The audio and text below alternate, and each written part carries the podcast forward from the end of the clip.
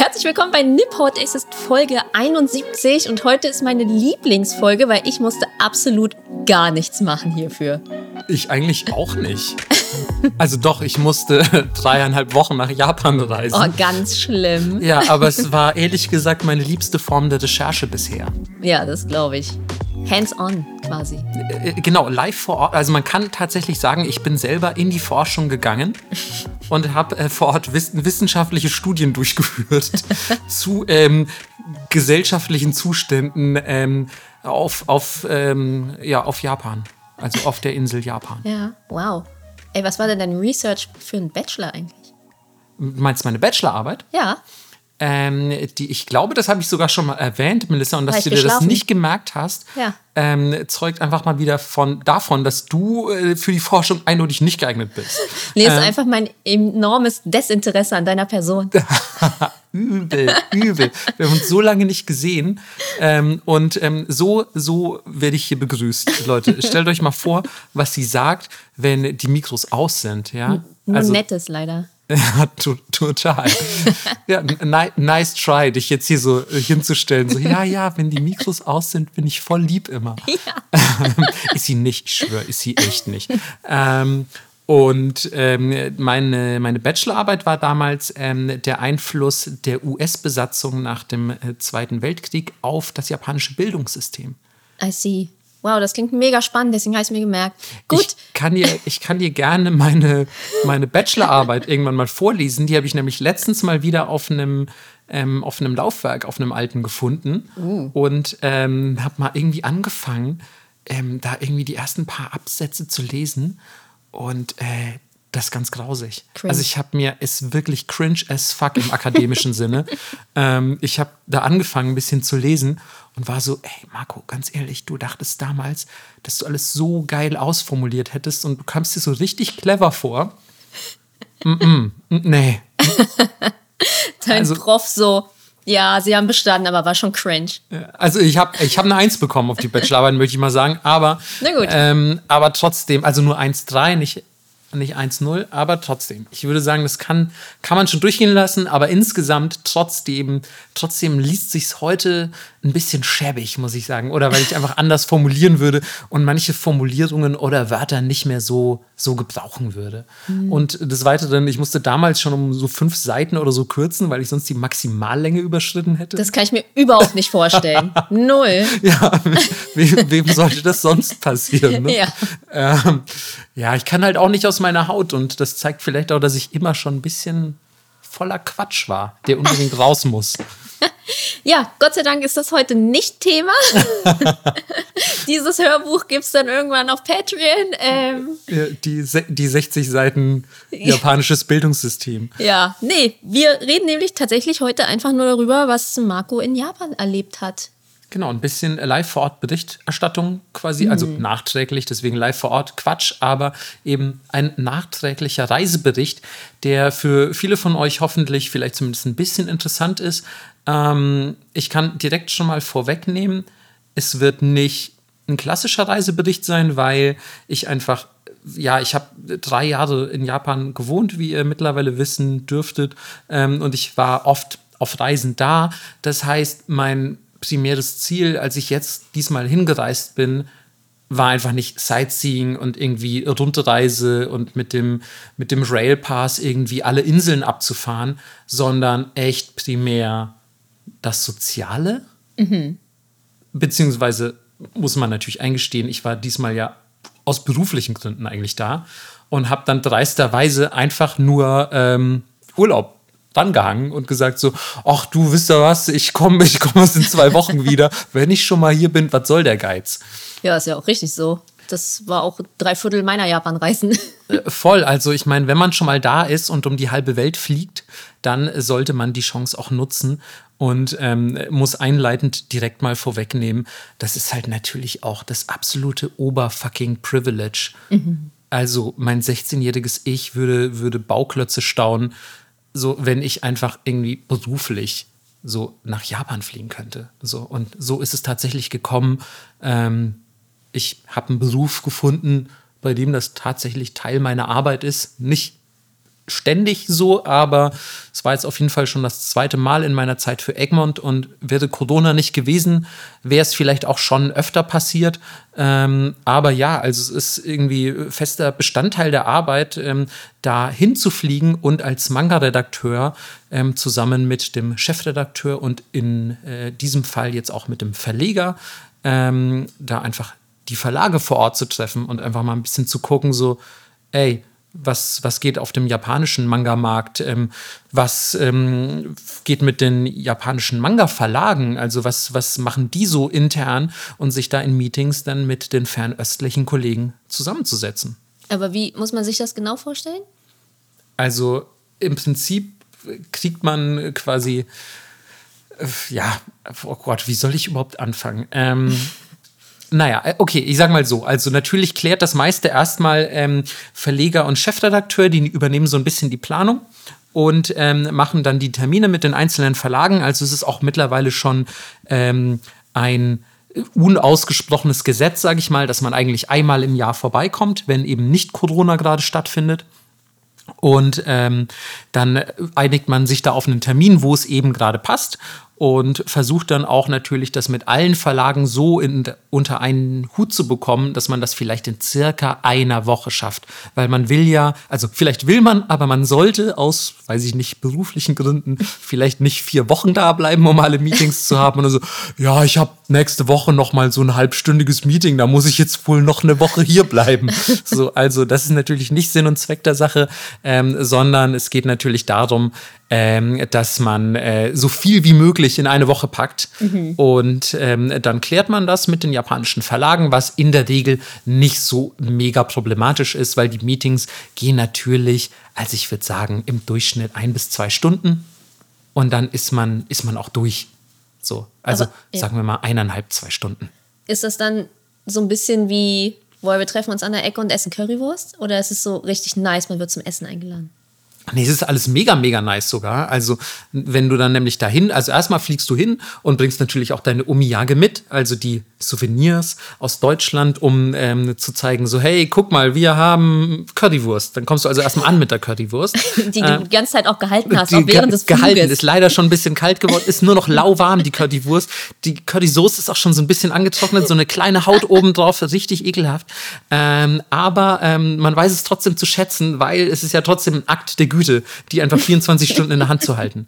Ähm, und nee, Quatsch, man, wir hatten, diesmal kann ich auch direkt sagen, wir hatten ähm, so äh, Alkohol aus irgendeiner Berliner Likörmanufaktur dabei und ähm, und warte, was war es denn noch? Ähm, Früchtetee. Äh, nee, Quatsch, äh, so hochwertige ähm, Berliner Pralinen, ebenfalls dann aus so einer äh, ja, Berliner Schokolaterie, wie, wie nennt man das? Keine Ahnung. Eine, eine Pralinenschmiede.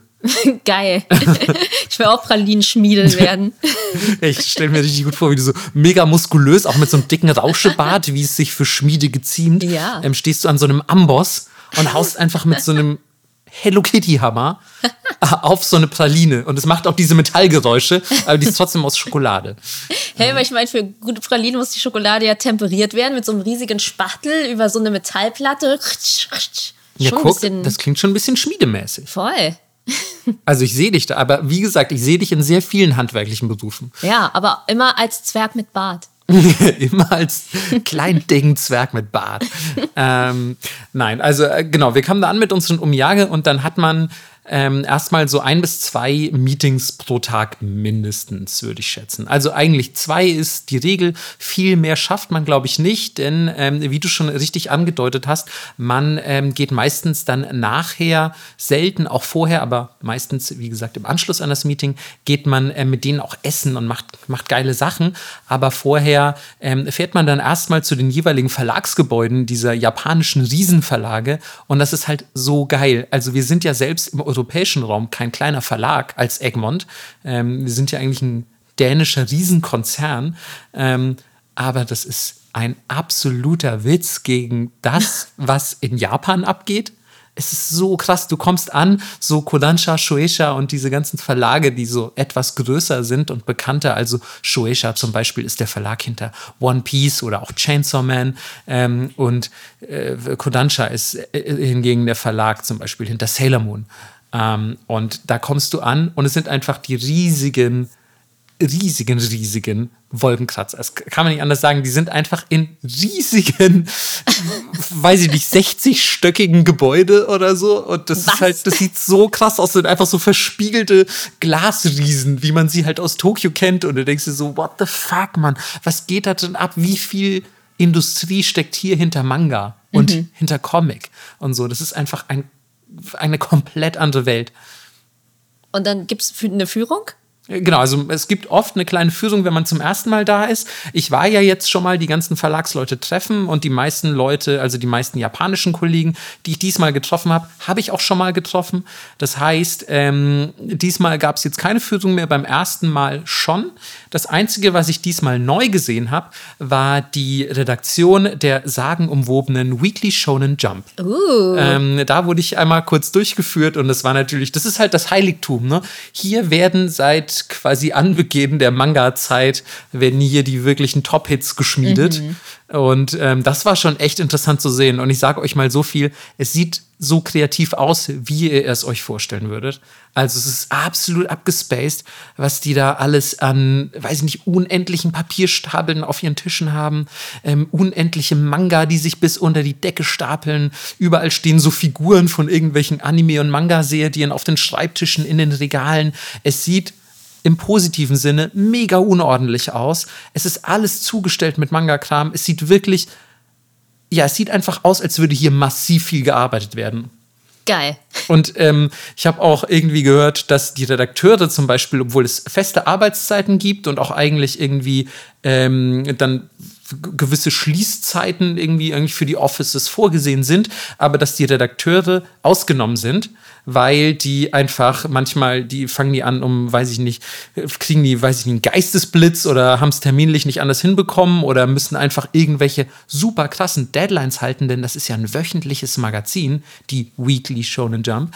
Ähm, dann fangen die an, um 1 Uhr nachts zu arbeiten oder arbeiten einfach mal einen All-Nighter durch ähm, oder so. Deswegen sind die quasi, also die Weekly Shonen Jump Redaktion ist quasi rund um die Uhr geöffnet oder gar besetzt.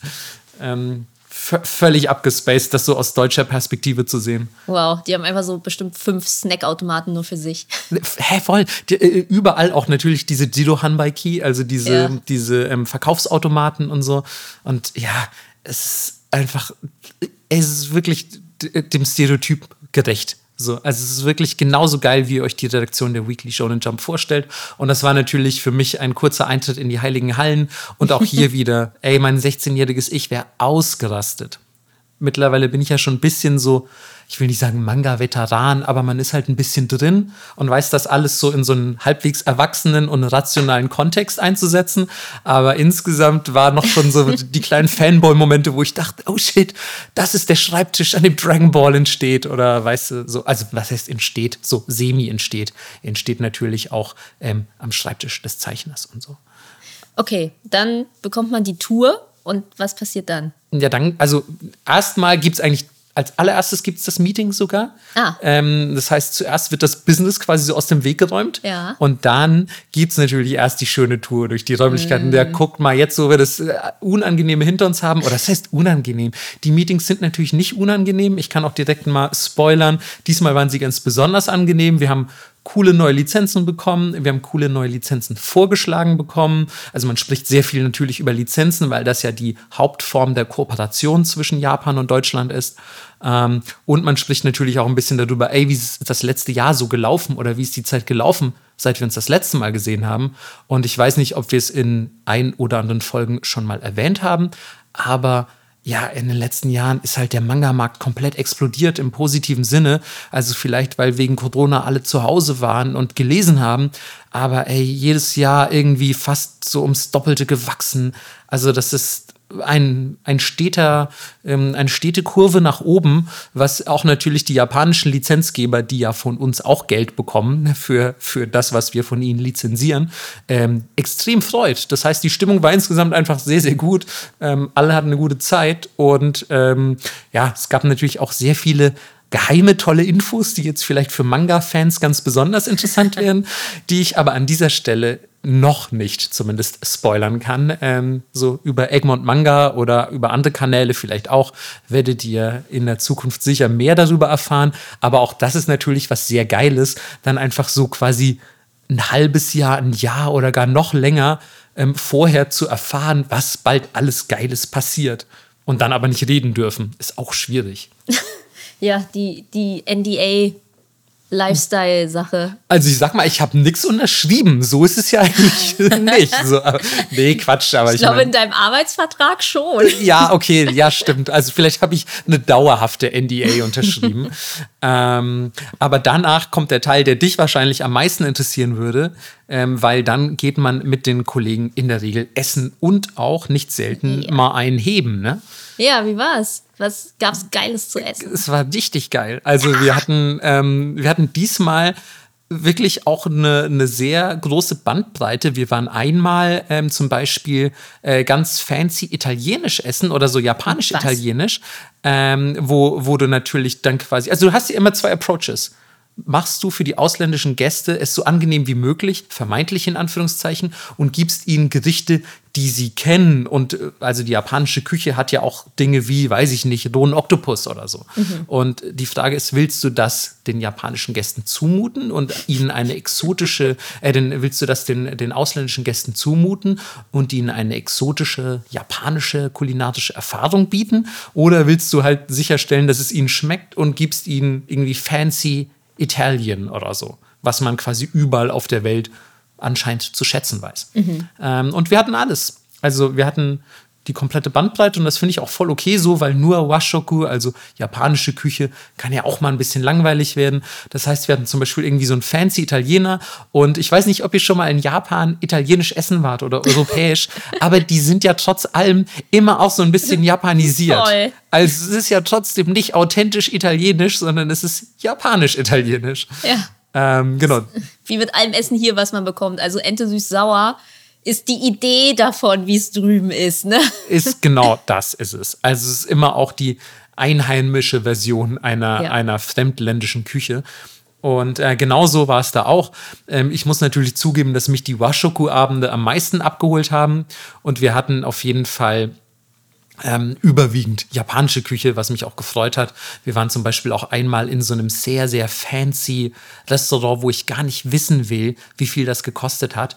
Ähm, also es war wieder so, auch Wolkenkratzer in Shinjuku, relativ mhm. weit oben und dann hier auch äh, alles sehr, sehr also eigentlich sehr europäisch eingerichtet diesmal. Ich war schon auch in fancy japanischen Restaurants, aber in dem zum Beispiel war alles sehr europäisch eingerichtet und alle waren so ein bisschen, es hat sich fast angefühlt, als wären wir irgendwie bei so einem Staatsempfang oder so. So Leute in Anzügen mit Samthandschuhen ziehen dir den Stuhl zurück, oh, wow. wenn du dich hinsetzen willst und so. Und ähm, ja, alles, alles sehr, sehr fancy. ähm, aber dann sitzt man halt so mit den japanischen Kollegen und Kolleginnen zusammen und sobald da die ersten paar Gläser Wein oder, oder Bier ähm, runtergekippt wurden, ja, da sind die Gesprächsthemen auch ganz schnell einfach mal ein bisschen lockerer. Also ich weiß noch, ich war irgendwie das erste Mal, als ich als ähm, Egmont-Mitarbeiter in Japan war, war ich noch nicht mal so tätowiert, wie ich es jetzt bin. Ich war tätowiert, aber nicht zu dem Ausmaß. Und jetzt zum Beispiel, ich merke immer so, wenn doch mal Kolleginnen dabei sind, die mich vielleicht noch nicht so kennen ähm, oder vielleicht nur aus Mails, ähm, dann gucken die plötzlich und denken sich so, ach du Scheiße, der ist ja ganz schön tätowiert, so was in Japan einfach noch einen anderen Stellenwert hat.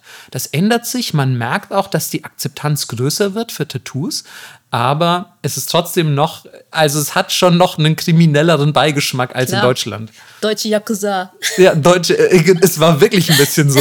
Und dann gehe ich halt einfach so in diese Meetings und merke auch manchmal so ein bisschen die Blicke, gerade wenn du auch die Meshi übergibst, also die Visitenkarte. Vielleicht wisst ihr ja, dass es da in Japan ein spezielles Ritual gibt. Mhm.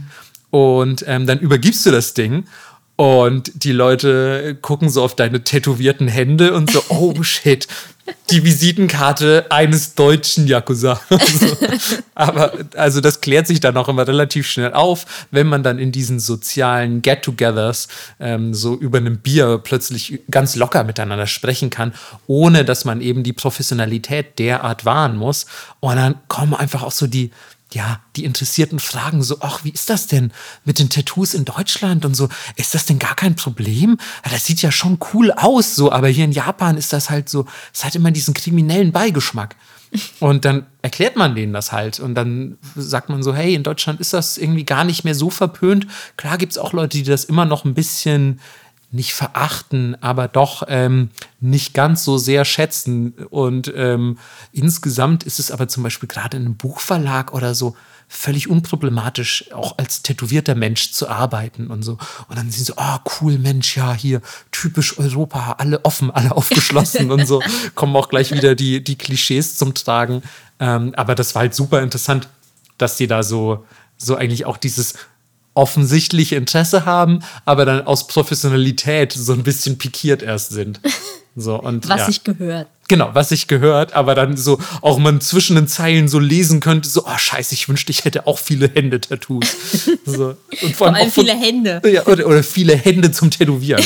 ähm, und vor allem auch teilweise von Leuten, wo du es echt gar nicht erwartet hättest, irgendwelche so, so Opas eher schon und so, die dann auch so, so, oh ja, ist schon auch ziemlich cool. Ja, ich war ja früher in meiner Jugend auch viel in Deutschland, viel Bier gesoffen und so. Oh, das ist ja, richtig geil, ey. Eigentlich müsste ich auch mal nach Deutschland mich tätowieren lassen. Und so. Geil. Und wo du so denkst, ach ja, cool, okay, ja, komm einfach rum. Sag an, wenn du in Berlin bist, ich nehme dich an die Hand, ja. so, wir gehen zum Tätowierer. ähm, also ey, wie geil das wäre. Es, wirklich, es gibt so, und vor allem, das war, ich sag's auch mal direkt, ähm, wer das gesagt hat. Also es war, also nicht wer das gesagt hat, ich droppe hier natürlich keinen Namen und ich muss auch zugeben, ich erinnere mich gar nicht an seinen Namen. Ich müsste erst seine Visitenkarte wieder rausholen. Aber es war ein, ein sehr ranghoher Mensch in einem der größeren Verlage, wo ich auch dachte, so geil, einfach geil, dass der so, ja, dass der so, so dazu steht.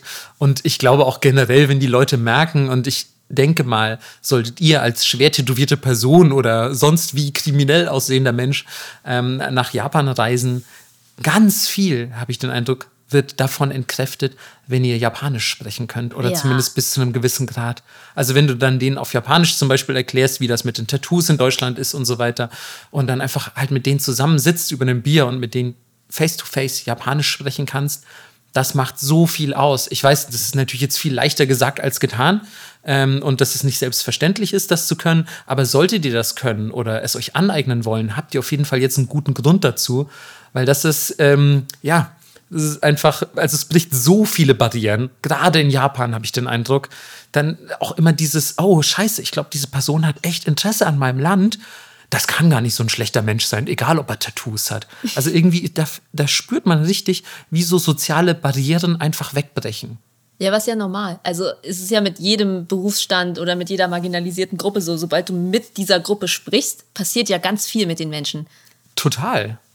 So, und auch vor allem dann eben in, also wenn du merkst, diese marginalisierte Gruppe, auch wenn ich jetzt sagen würde, so, vielleicht ist ähm, Tätowierter nicht unbedingt eine marginalisierte Gruppe, in aber Japan? wir wissen, genau, okay, wir wissen, was gemeint ist auf jeden Fall.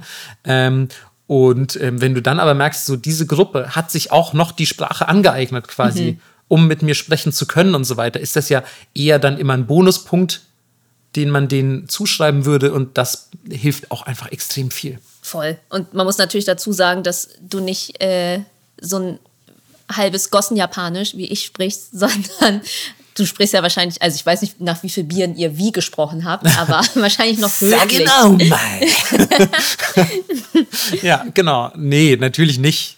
So, ja, also ich, ich habe äh, lustigerweise auch von, äh, da kommen wir gleich noch zu, aber von den Freunden, die ich dann danach getroffen habe, die meinten so, Alter, als wir zusammen in Kyoto studiert haben, hast du die ganze Zeit so übelstes Asi-Japanisch gesprochen und jetzt sprichst du einfach wie jemand, der gerade von einem Meeting kommt. Ja. Und ich halt so, ja, ich komme auch gerade von einem Meeting. So. ähm, also ich glaube, mein Japanisch hat sich auch in den letzten Jahren ziemlich geändert. Ähm, aber ja, deswegen, also ich versuche natürlich auch, äh, so mächtig bin ich dann der Sprache hoffentlich, ähm, in, in diesen sozialen Situationen, unabhängig davon, ob man dann Bier zusammen trinkt, auch natürlich immer noch professionell höflich zu reden mhm. und nicht irgendwie, weiß ich nicht, äh, Schimpfworte oder, oder anderes Zeug rauszuhauen oder, oder unnötig abgekürzte Sprache, die man vielleicht mit Freunden verwenden würde. Ähm, das, äh, das möchte ich dann auch nicht riskieren, ähm, gerade weil ich es auch eigentlich immer ganz geil finde, so so ich mag es, diesen Kontrast zu verkörpern. Ja, klar. Also du bist tätowiert. Ich war da natürlich auch, also ich war natürlich auch so gekleidet zu den Meetings, dass Melissa es absolut hassen würde.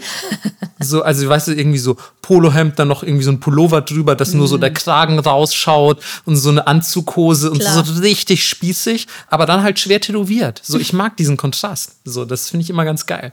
Ähm, und ja, also das äh, kommt dann, glaube ich, auch bei diesen Leuten immer halbwegs gut an und ähm, kann auch direkt noch abschließen, so diese, diese Verlags-Stories, ähm, dass wir am letzten Tag mit, mit Kollegen ähm, bei einem Restaurant waren, das mich auch echt schwer beeindruckt hat, denn erstmal war es schon ähm, ein Haus, das ähm, Weltkulturerbe geschützt ist. Oh. Das heißt, das Restaurant selbst ist schon mal quasi, also es wird auch noch dastehen, wenn ihr dahin reist das nächste Mal. Oder eure Kinder. Genau, oder eure Kinder, denn dieses Restaurant ist Weltkulturerbe. Und ähm, es ist, wie ihr euch vorstellen könnt, ein sehr altes, traditionell japanisches Haus. Und ähm, das hat sich komplett auf Unagi spezialisiert, also Aal. auf Aal. Und ähm, wurde schon so ein bisschen vorab gehypt von den, von den japanischen Kolleginnen. Und ähm, ja, zu Recht auf jeden Fall. Ich kann schon mal so viel spoilern. Holy shit. War, also es war erstmal der beste Aal, den ich je gegessen habe. Außerdem wollte ich lustigerweise gerade sagen, besteste. ich habe gerade gemerkt, wie ich mich noch so, also wie ich meine Worte noch kontrollieren konnte, aber ich möchte trotzdem mit euch diesen Moment teilen. Es war der allerbesteste. Es war der allerbesteste Aal, ich schwöre. ähm, es war auf jeden Fall der allerbeste Aal, den ich je gegessen habe. Der war wirklich extrem gut. Und ähm, auch die Zubereitung ist ähm, relativ besonders und interessant. Erstmal muss noch hinzugefügt werden, dass dieses Restaurant mindestens ein oder mehrere, ich weiß es nicht, Michelin-Sterne hat. Ähm, und ähm, der Aal wird eigentlich komplett verwertet, wenn du da bist. Also erstmal muss man dazu sagen, es dauert relativ lange, ihr solltet ein bisschen Zeit mitbringen, denn der Aal wird getötet, sobald ihr das Restaurant betretet. Also es heißt, äh, es ist as frisch as it gets. So. Also viel frischer wird der Aal nicht. Der hat gelebt, als ihr im Taxi zum Restaurant unterwegs wart. Ähm, und ähm, dann wird der Aal getötet, nicht vor euren Augen, aber es ist quasi, also man wird informiert, so ist jetzt geht's los. Und ähm, dann wurden wir in einen Tatami-Raum geführt, also ein klassischer mit diesen japanischen Matten ausgelegter Raum. Ähm, und der war auch sehr, sehr schön dekoriert mit so einem fancy Tisch und ganz edel und das war alles. Also man hat gemerkt, man ist in einem teuren Restaurant. Ähm, und dann ähm, sitzt man da und unterhält sich natürlich ein bisschen weiter noch über Arbeit und Lizenzen mit den Leuten. Und ja, Stimmung ist ganz gut. Und dann kommt so die erste Sache. Ähm, das war in dem Fall, puh, da müsste ich jetzt tatsächlich überlegen. Ich weiß gar nicht mehr, was das das allererste war, was uns serviert wurde, denn es war auf jeden Fall ein mehrgängiges Menü und bei jedem Gang ähm, werden andere Teile des Aals verarbeitet. Das heißt, man kriegt immer irgendwas aus dem Aal. Es gab zum Beispiel eine Suppe mit der Leber des Aals oder Inne- Innereien des Aals. Ich glaube, es war die Leber. Ich weiß es aber nicht mehr genau. Ähm, dann gab es zum Beispiel die frittierte Wirbelsäule. Geil.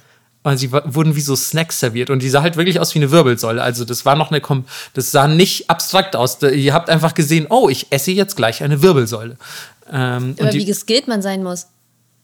ey, ich habe absolut keine Ahnung, Mann, wie die das alles zubereitet haben.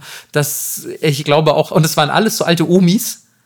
Ähm, also richtig geil. Ich weiß nicht, wer in der Küche stand, aber ich habe nur alte Omis gesehen in dem Haus.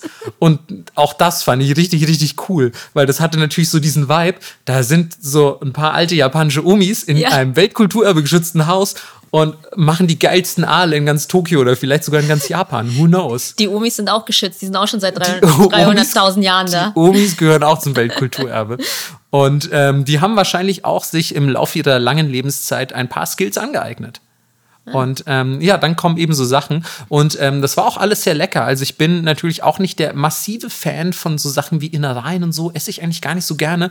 Aber es war wirklich alles sehr gut und zubereitet. Und man hat wirklich geschmeckt, dass das hochwertiges Zeug ist, was man da gerade zu sich nimmt. Ähm, und dann der finale Gang ist natürlich der äh, Unagi selbst, also der, der äh, gebratene Aal. Und der wird wohl die ganze Zeit, während die anderen Gerichte ähm, zubereitet werden, wird der ähm, ich glaube, es ist gedünstet, wäre das richtige Wort. Ähm, und dann nur ganz am Ende, quasi, also zwischen dem vorletzten und dem letzten Gang, ähm, wird er nochmal äh, gebraten, also dass er quasi übers Feuer tatsächlich kommt. Vorher, also das nur ganz kurz irgendwie, damit weiß ich, ich weiß nicht warum, aber es wurde uns so erklärt. Und ähm, dann wird er ganz einfach mit dieser klassischen Unagi-Soße, ich weiß gar nicht, was da drin ist, ähm, auf Reis serviert, ohne weitere Beilagen. Und holy shit, war das lecker. Der war richtig fucking gut. Und der schmeckte natürlich auch, wie sollte es anders sein, richtig, richtig frisch. Und ich kann es euch wirklich empfehlen, will aber auch hier nicht wissen, wie viel dieses mehrgängige Menü gekostet hat. Wie heißt denn das Restaurant?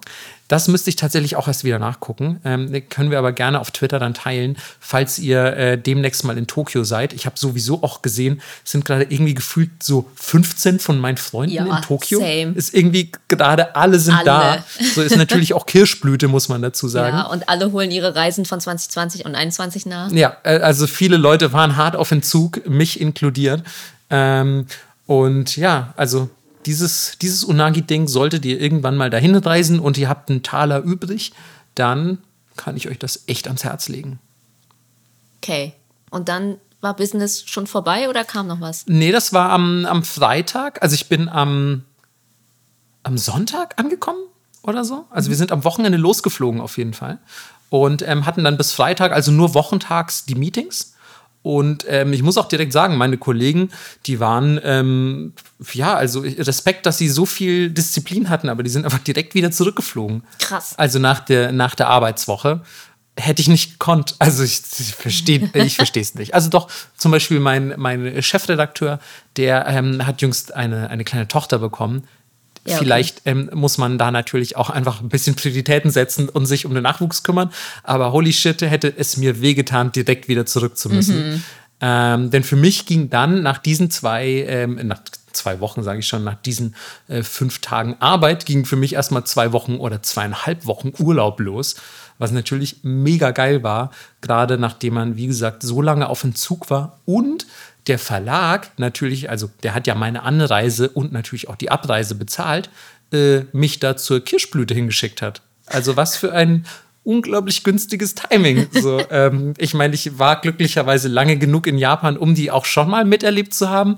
Mehr als einmal sogar. Aber ähm, ja, finde ich trotzdem immer noch ganz geil, muss ich sagen. Ja, also, das ist wirklich wie im Anime einfach. voll. Warst du mal zur Kirschblüte in Zweimal, ja. Okay.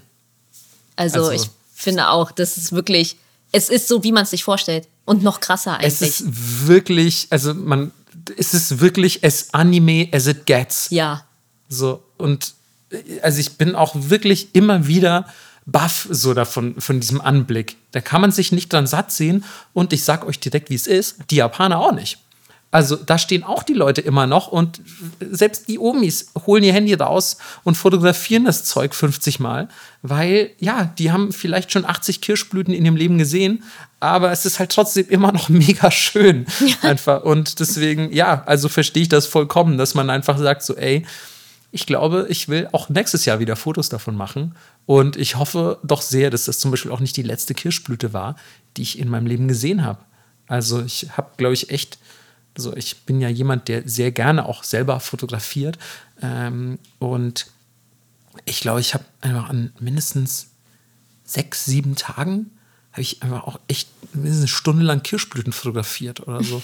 Also ich war wirklich an so vielen Orten und vor allem an so vielen Bäumen rumgestanden und habe so, ah, eine, eine Blüte von Abermilliarden in Japan. Wow.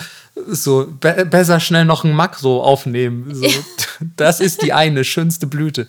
Oh, und hier, hier steht ein Auto, auf dem ein paar Blüten liegen, neben einem Baum. Das muss ich fotografieren. Oh, ein Verkaufsautomat neben einem Kirschblütenbaum. Oh, den muss ich. Oh, ein Fluss mit zwei Kirschblütenbäumen. Oh, geil, den muss ich auch direkt fotografieren. Und so weißt du, es läppert sich, es läppert sich. Ich habe auch einfach direkt zwei also zwei große SD-Karten vollgeschossen. Also sind bestimmt, keine Ahnung, fast 3000 Fotos gemacht oder so. Ja, gut. Ja, also die muss ich auch noch aussortieren und davor graut es mir auch so ein bisschen. Ähm, aber ey, wenn man so lange nicht da war, ähm, da muss man auch sich leider die volle touristische Dröhnung zumindest in Sachen Fotos geben, wenn man schon nicht so viel Sightseeing macht. Was waren denn Sightseeing-Orte? klischeehafterweise, wo du trotzdem warst? Äh, Kamakura war ich auf jeden Fall. Mhm. Ähm, das ist für mich ja auch ähm, und auch lustigerweise immer für die japanischen Lizenzgeber, wenn ich davon erzähle, ähm, ist das für mich so ein Ort, ähm, der mich sehr fasziniert, weil äh, Bakufu, ihr wisst, ne? Kamakura Jidai, die Bakufu-Zeit, also die Militärherrschaft des Shoguns, die Samurai, ähm, ja, das, das Ganze drumherum, die Senkoku Jidai und so, das ähm, alles ähm, hat sich eigentlich um das Epizentrum in, in Kamakura herum bewegt. Deswegen äh, kann man da einfach sehr schön noch diese Rückstände der jeweiligen Ära begutachten. Und ähm, also wenn ihr Jahreszahlen geil findet, ja, einfach, einfach mal beim nächsten Japan-Urlaub auch einen Abstecher nach Kamakura machen, weil das ist unglaublich nah an Tokio. Ihr fahrt nicht mal zwei Stunden oder so mit, mit dem Zug. Ähm, also es sind nicht mal zwei Stunden, ich glaube, das ist sogar nur eine Stunde. Ähm, ich weiß es echt nicht mehr genau, aber man ist wirklich schnell da und, ähm, und es ist super schön. Es ist so eine super traditionelle Stadt. Es gibt keine Hochhäuser, nix. Es sind alles diese kleinen urigen japanischen Häuser. Die Stadt liegt direkt am Meer. Das heißt, ihr könnt im Sommer theoretisch sogar einfach baden gehen. Also ihr könnt einen Sightseeing-Urlaub plus Baden machen was will man mehr? Und es sind super schöne Tempel da. Ähm, ihr könnt auch zum Beispiel das äh, Grab von Minamoto no Yoritomo besuchen. Ähm, der wer noch mal war, Melissa. Entschuldigung, wer oh war das? Oh Gott, ich hab's befürchtet. ich war schon so hoffentlich fragt er mich nicht, wer das war. ah, oh, sorry, ich hab, lass keine Chance aus, dich in die Scheiße zu reißen. Das stimmt leider. Ja, ja irgend so ein Geschichtsboy. Das ist die Melissa-mäßigste Umschreibung von Minamoto no Yoritomo, die ich mir hätte vorstellen können. Ja, so ein Geschichtsboy. Ähm, der hat bestimmt gekämpft. Der hatte bestimmt was mit Jahreszahlen zu tun auch. Und er hat bestimmt so ähm, Shogun-Sachen gemacht. Äh, okay, da kommen wir der Sache schon näher, denn ja, ähm, ähm, der gute Minamoto no Yoritomo war der erste Shogun Japans. Uff. Gott sei Dank, war ich gar nicht so schlecht. gar nicht so schlecht. Geschichtsboy, hat sie gesagt. Ja, und er hat Close schon, enough. Er hat schon gut Sachen gemacht. Siehst du? Ja, ähm. Boah, das war, Alter, wenn man. Und du bist Teil eines Japan-Podcasts. ähm, nee, aber ja, das, das könnt ihr euch angucken, das Grab ähm, des ersten Shoguns und auch viele weitere äh, tolle ähm, Sightseeing-Orte. Ähm, allen voran auch Tempeln. Diesmal habe ich zum Beispiel das erste Mal, ähm, also es gibt wirklich auch sehr viele Tempel, das heißt, ihr werdet vielleicht gar nicht, wenn ihr nur einen Tag da seid, alle auf einmal schaffen ist doch auch schon eine größere Stadt mit vielen Sightseeing-Spots. Und ähm, ich habe mir zum Beispiel diesmal erstmals, diesmal erstmals, irgendwie diesmal zum ersten Mal. Ich würde so gern einmal mal aus diesem Satz raus haben. Ich habe mir diesmal auf jeden Fall jetzt, ohne dass ich es vorher schon gesehen habe, okay, es ist richtig schwierig, ähm, habe ich mir den Seniarai Benten angeschaut. Uh. Ähm, das ist der Tempel oder Schrein, muss man eigentlich eher sagen, denn es ist ein Jinja. Ähm, äh, habe ich mir angeschaut, wo man sein Geld wäscht. Und man wäscht dort sein Geld, um Melissa, was, was könnte, das könnte der Sinn sein? Äh, weniger Steuern zu zahlen. Ganz recht. Ähm, und ähm, auch, auch mehr Geld zu bekommen. Denn sauberes ja, Geld zieht neues Geld an. Es geht meistens einher, wenn du nicht so viel Steuern zahlen musst. Ist richtig, ist gar nicht schlecht. Ähm, aber ja, Geldwäschetempel, nicht, äh, also viel Mafia da auch. Nein, ja. Quatsch, jetzt mal ernsthaft. Also es ist der, ein Tempel der Benten, äh, ein Schrein, Verzeihung, ein Schrein der Benten gewidmet ist, also Benseiten, über die hatten wir auch schon gesprochen. Ja, in der Götterfolge. Ganz recht, einfach nochmal reinhören. Ähm, und ähm, wer dort sein Geld wäscht, im heiligen Wasser des Schreins, der natürlich auch äh, eine eine eigene natürliche Quelle hat, ähm, der erhält den Segen von Benzaiten. Und ähm, in diesem Falle, wir wissen ja auch, Benzaiten könnte potenziell mehrere verschiedene Segen geben, weil äh, so ein bisschen Allround-Gottheit-Vibes. Ähm, aber in diesem Fall geht es äh, partikulär ums Geld. Das heißt, äh, wer da wäscht, ähm, dem wird vielleicht großer Reichtum zu eigen.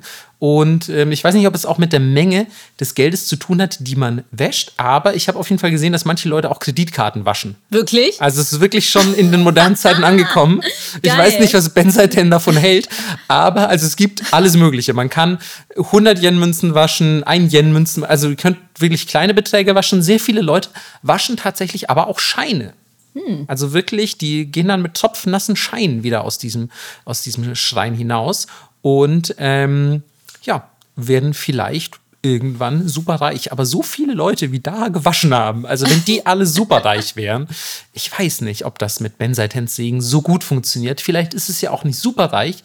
Vielleicht kann man damit nur sicherstellen, dass man zumindest nie am Hungertuch nagen muss. Ja, das reicht auch schon. Das reicht eben auch schon, gerade in heutigen Zeiten. Voll. Ähm, aber es ist wirklich ein super interessant, also ich liebe es, solche Bräuche zu sehen, ne? So einfach mal diese, ja, also wir haben halt keine Geldwaschschreine in, in ähm, Deutschland. Deswegen, ich finde, ja, diese, dieses, dieses, in dieses unbekannte religiöse oder fast okkulte einzutauchen, das mag ich voll gerne. Und ähm, vielleicht muss ich auch noch dazu sagen, ich war mit einer ehemaligen Arbeitskollegin ähm, da, mit der ich damals in Japan, äh, also in Tokio, zusammengearbeitet habe und deren ähm, Tochter äh, ähm, äh, Patenonkel ich bin also Taufpate. Und das war so super süß, weil die hat für uns das ganze Geld gewaschen. Und dann war dieses kleine, putzige asiatische Mädchen mit auch diesen, der so einen Zopf so hier hinten, wo dann so, sie hatte so ein Windrad da reingesteckt. Das immer so ein Wind geweht hat, wenn sie irgendwo hingerannt ist. Das war mega cute. Und dann hat die, also sie ist jetzt fünf. Und dann hat die da das Geld gewaschen. Und das war so niedlich. Und ich dachte so, ich war am Anfang auch noch so, also es sind jetzt wirklich In-Depth-Berichte, so wenn ihr mal irgendwann zufällig ähm, in den Genuss kommen solltet, eine japanische Patentochter zu haben, dann wisst ihr ungefähr, wie das ablaufen wird. Ähm, und ähm, so, es war so geil, weil ich mir dachte so, ja, okay, ich war jetzt auch ja vier Jahre lang eigentlich nicht in Japan, mein Japanisch auch ein bisschen eingerostet, gerade was so das Hören angeht. Also ihr könnt vielleicht Anime gucken und so, aber dass man, wenn man nicht Tandem macht, was ich in den letzten vier Jahren nicht getan habe, ähm, dass man da wirklich äh, Dialoge vollführt, ist ja eigentlich relativ selten, wenn man jetzt nicht viele japanische Freunde in Deutschland hat. Und ähm, das heißt, mein Japanisch war gerade auch so am Anfang ein bisschen eingerostet. Man braucht ja wieder ein bisschen Zeit, um da reinzukommen. Und dann dachte ich so, ja, mit so einer Fünfjährigen, das ist ja genau mein Level. So, das verstehe ich ja perfekt. Und so, mm, mm, mm, mm, mm, Alter, was die labert. Ja. Ich habe so bei der Hälfte der Ahnung, ich habe natürlich bei, mit der Mutter und dem Vater eigentlich problemlos sprechen können, aber was die Tochter gelabert hat, ich war so, ist das jetzt Kindersprache oder ist mein Japanisch einfach nur mega schlecht?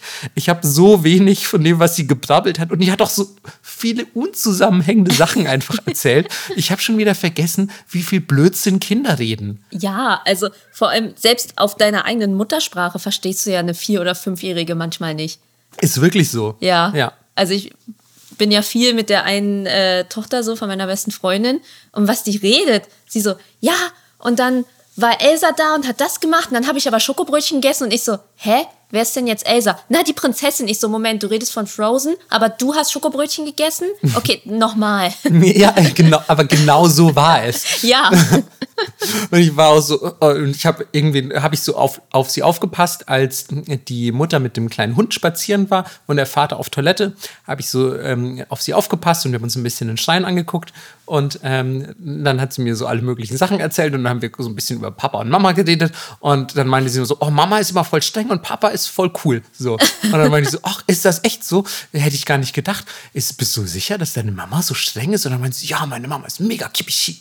So, Wow. und es war so mega cute einfach und äh, ach, keine Ahnung, man, da geht mir richtig das Herz auf. Ich bin ja eigentlich echt nie so ein krasser Kinderfan, aber das war dann schon ganz cute, mit so einem kleinen fünfjährigen Girl äh, Geld zu waschen. Wie sich das anhört. Ja, ey, ich kann euch auch übrigens sagen, ähm, also weil wir sind dann von diesem Schrein eigentlich weggefahren mit einem Auto. Wir waren nämlich, wir sind mit dem Auto nach Kamakura gefahren.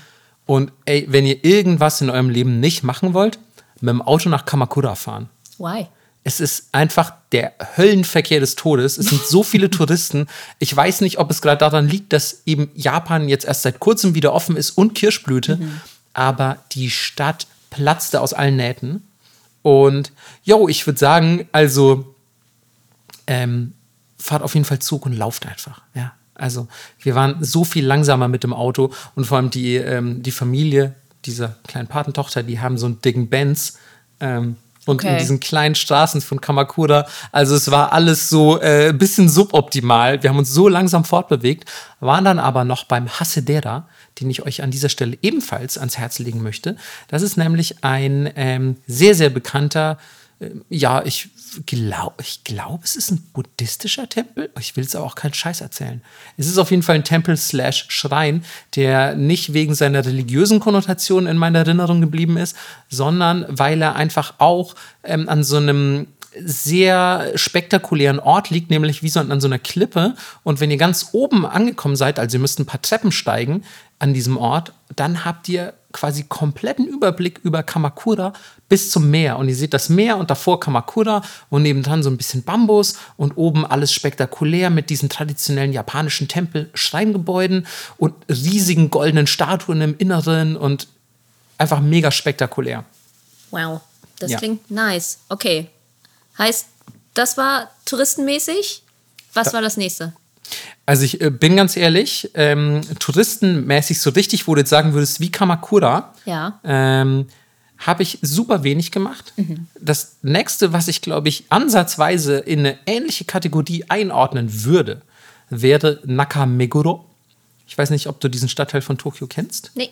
Aber ist auf jeden Fall ganz, ganz cute. So ist ein, gibt viele schicke Bars, viele schicke Restaurants. Es gibt kleine, coole Läden, so von entweder irgendwelchen kleinen Designstudios oder weiß ich nicht, irgendwelchen ja, Obachans, die Klimbim verkaufen. Ich weiß, also weißt du, es gibt so alles mögliche. Es hat was sehr ländliches teilweise, wenn du in die richtigen Seitenstraßen einbiegst. Ist aber auch ein beliebter Touri-Spot, ähm, weil es große, große ähm, oder sehr berühmte Spots gibt, die einfach, ja, weiß ich nicht, bei jedem bekannt sind und wo man denkt so, oh ja, wenn ich einmal nach Tokio gehe, will ich das unbedingt gesehen haben. Allen voran der Meguro-gawa, der Fluss, der mitten durch Nakameguro fließt, also der Fluss Meguro. Und der ist nämlich von vorne bis hinten gesäumt auf beiden Seiten mit Kirschblütenbäumen. Das wollte ich gerade fragen, weil dann war ich doch da. Okay, genau. Das ist ja, also oft fährt man ja auch zu den Touri-Spots, ohne zu wissen, jetzt in welchem Stadtteil sich das Ja, befindet voll. oder so. Und ähm, das ist aber richtig, also es gibt auch so viele schöne kleine Cafés und so. Also ich kann euch Nakameguro so wirklich ans Herz legen, auch tagsüber, auch außerhalb der Kirschblüte ist das ein wirklich schöner Ort. Und ja, jetzt muss ich natürlich sagen, ich war halt zur Kirschblüte da und der Meguro-gawa zur Kirschblüte Holy shit, Leute. Also, das ist, es gibt wenig spektakuläreres, muss ich echt mal sagen. Ähm, tagsüber war es ein bisschen nervig, weil ich ähm, doch das Gefühl hatte, es gibt einfach mehr Touristen als ein- einzelne Kirschblüten. ähm, aber nachts, also ich war teilweise nachts oft da. Ich habe sehr oft den letzten Zug verpasst, ähm, weil ich einfach mit Freunden äh, trinken war und dann halt irgendwie gesagt habe: so, ey Leute, ich nehme entweder ein Taxi nach Hause oder ich laufe, aber ja, das ist heute hier noch nicht zu Ende. So. ähm, und ähm, dann läufst du so nachts komplett alleine an diesen Fluss entlang. Und er ist, wie gesagt, auf beiden Seiten mit Kirschblüten gesäumt und es ist einfach sonst niemand unterwegs. Und es ist einfach wunderschön. Das sind so Momente, wo du einfach weißt, so, ey, Japan, du kannst mir erzählen, was du willst, aber das hat schon, das hat schon was sehr Besonderes. Das ist nicht nur Weeptum, das ist, da muss man kein Weep sein, nicht irgendwie ultimativer Japan-Fan, dass das emotional mit dir was macht, wenn du da an so einem Fluss langläufst, nachts in dieser Riesenstadt Tokio und alles versinkt in, in diesem sanften Rosa im Dämmerlicht. So, das war schon sehr poetisch, muss ich sagen. Und ähm, da läuft man dann auch mal gern nach Hause. Muss man nicht unbedingt aufs Taxi zurückgreifen, sondern sagt einfach, ey, weißt du was, ich schlender hier so ein bisschen an diesem Fluss entlang. Und ähm, kriegt man auch manchmal so leichte Yokai-Vibes. Weißt du nicht, ob hier doch nicht im, im Bäumchen irgendwo was sitzt oder so. Oder vielleicht natürlich auch die Kuchisake Onna aus einer Seitenstraße kommt oder so. Aber es hat plötzlich, also es hat schon so einen leichten mystischen Beigeschmack, kann ich Ja. nicht ganz bestreiten. So. Ja, Und- die ganzen kleinen Kodama so. Ah, die da in den Bäumen sitzen ne? und so ein bisschen Ja. am Kirschblüten, an den Kirschblüten wackeln. Ja, genau. So ganz cute. Und dann kommen so die Chiri Sakura, also die gefallenen Sakura, ähm, die dann so aus den Bäumen segeln. Ähm, ich habe auch eine schlimme Tat begangen, muss ich direkt gestehen. Hast du geschüttelt? Nein, auf gar keinen Fall. Ey, wenn ich das schon sehe, ne, ich habe auch Leute gesehen, da geht mir echt das Messer in der Tasche auf. Und wenn ich euch, ne, wenn ich irgendeinen Nippot-Hörer oder eine Hörerin erwische, die das macht, kriegt ihr Podcast-Verbot, ich schwöre. Ähm, die einfach, um Fotos zu machen, auf diese Bäume klettern. Jo. Das ist wirklich das allerfucking Letzte. Also wer so wenig gesunden Menschenverstand hat, zu wissen, dass das nicht nur Fotos für die anderen Menschen ruiniert, mhm. sondern auch, dass das einfach sowas von unangebracht ist, und auch, dass es zum Beispiel den Baum ruiniert, weil du musst ja schon sehen, wie viele beim Klettern, wie viele Sachen du da einfach abmachst. Ja. So, also wie viele Kirschblüten du zerstörst. So, das ist wirklich das allerfucking Letzte. So gerade Japan, da ist auch ein Land, da liegt so viel Höflichkeit in der Luft, dass man nicht genug gesunden Menschenverstand hat, zu checken, dass man das nicht macht, ey, boah, werde ich da aggro. Aber ich habe trotzdem, ich muss sagen, ich habe schlimme Gaikokujin-Sachen gemacht, also schlimme Ausländersachen, denn ich habe einmal getrespassed. Also ich habe, äh, wie sagt man, Hausfriedensbruch, kann ja. man quasi sagen, begangen oder Landfriedensbruch. Ähm, denn ähm, ich habe ein Wohnhaus betreten und bin dort mit also in, in Nakameguro, in der Nähe des Megurogawa und bin dort ähm, zusammen mit einem japanischen Kumpel von mir, der mich dazu angestiftet hat. Also ich muss sagen, es war, war eigentlich ein Einheimischer. Ja, genau, ja. also ich war ein Einheimischer eigentlich, auf dessen Mist das gewachsen ist. ähm, und er meinte, ey, also das ist auch, also der ist tatsächlich auch Profi-Fotograf und so und meinte so, ey, wir müssen mal da hoch auf dieses Dach, da oben ist richtig geil.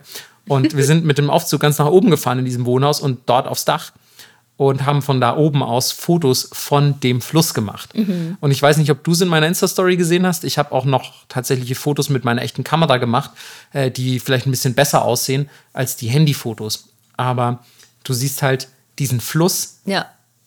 Eigentlich siehst du den Fluss auch gar nicht, weil du siehst nur die Kirschblüten. Also du siehst wirklich, wie sich ein langer Fluss nur aus Kirschblütenbäumen. Also du siehst ja nur die Baumkronen von oben. Das heißt, du siehst nur Kirschblüten. Du hast nichts von dem Fluss gesehen, durch dieses komplette Stadtviertel zieht. Und es sieht so unfassbar krass aus.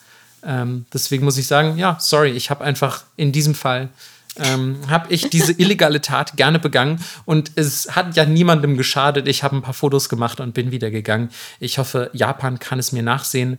Außerdem habe ich dabei keine Kirschblüten beschädigt.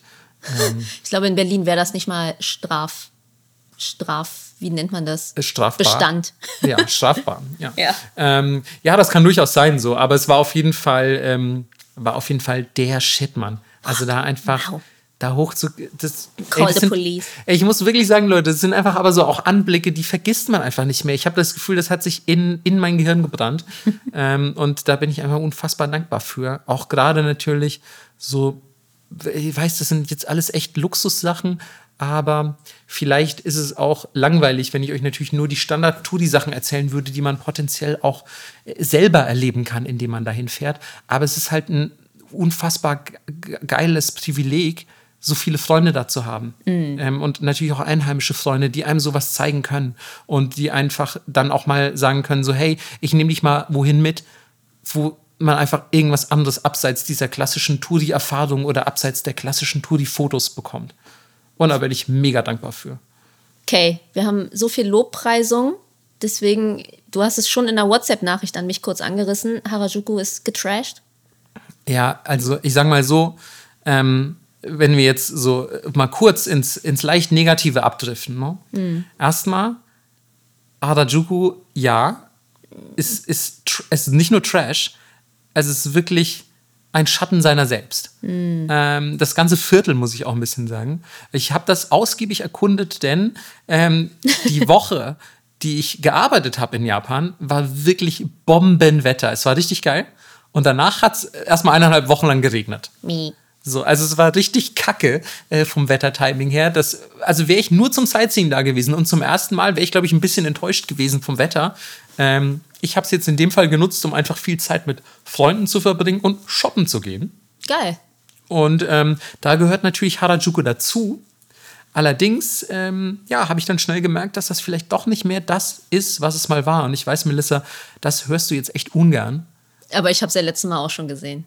Aber ich sag dir mal so viel nach Corona jetzt noch und auch vielleicht mit den Entwicklungen der letzten paar Jahre, es ist noch schlimmer geworden. Mhm. Also es so viel auch zum Beispiel diese klassische Takeshita-Dori, das ist diese berühmte Straße durch Harajuku, vom Bahnhof runter nach äh, Cat Street, nach Meiji Jingumae.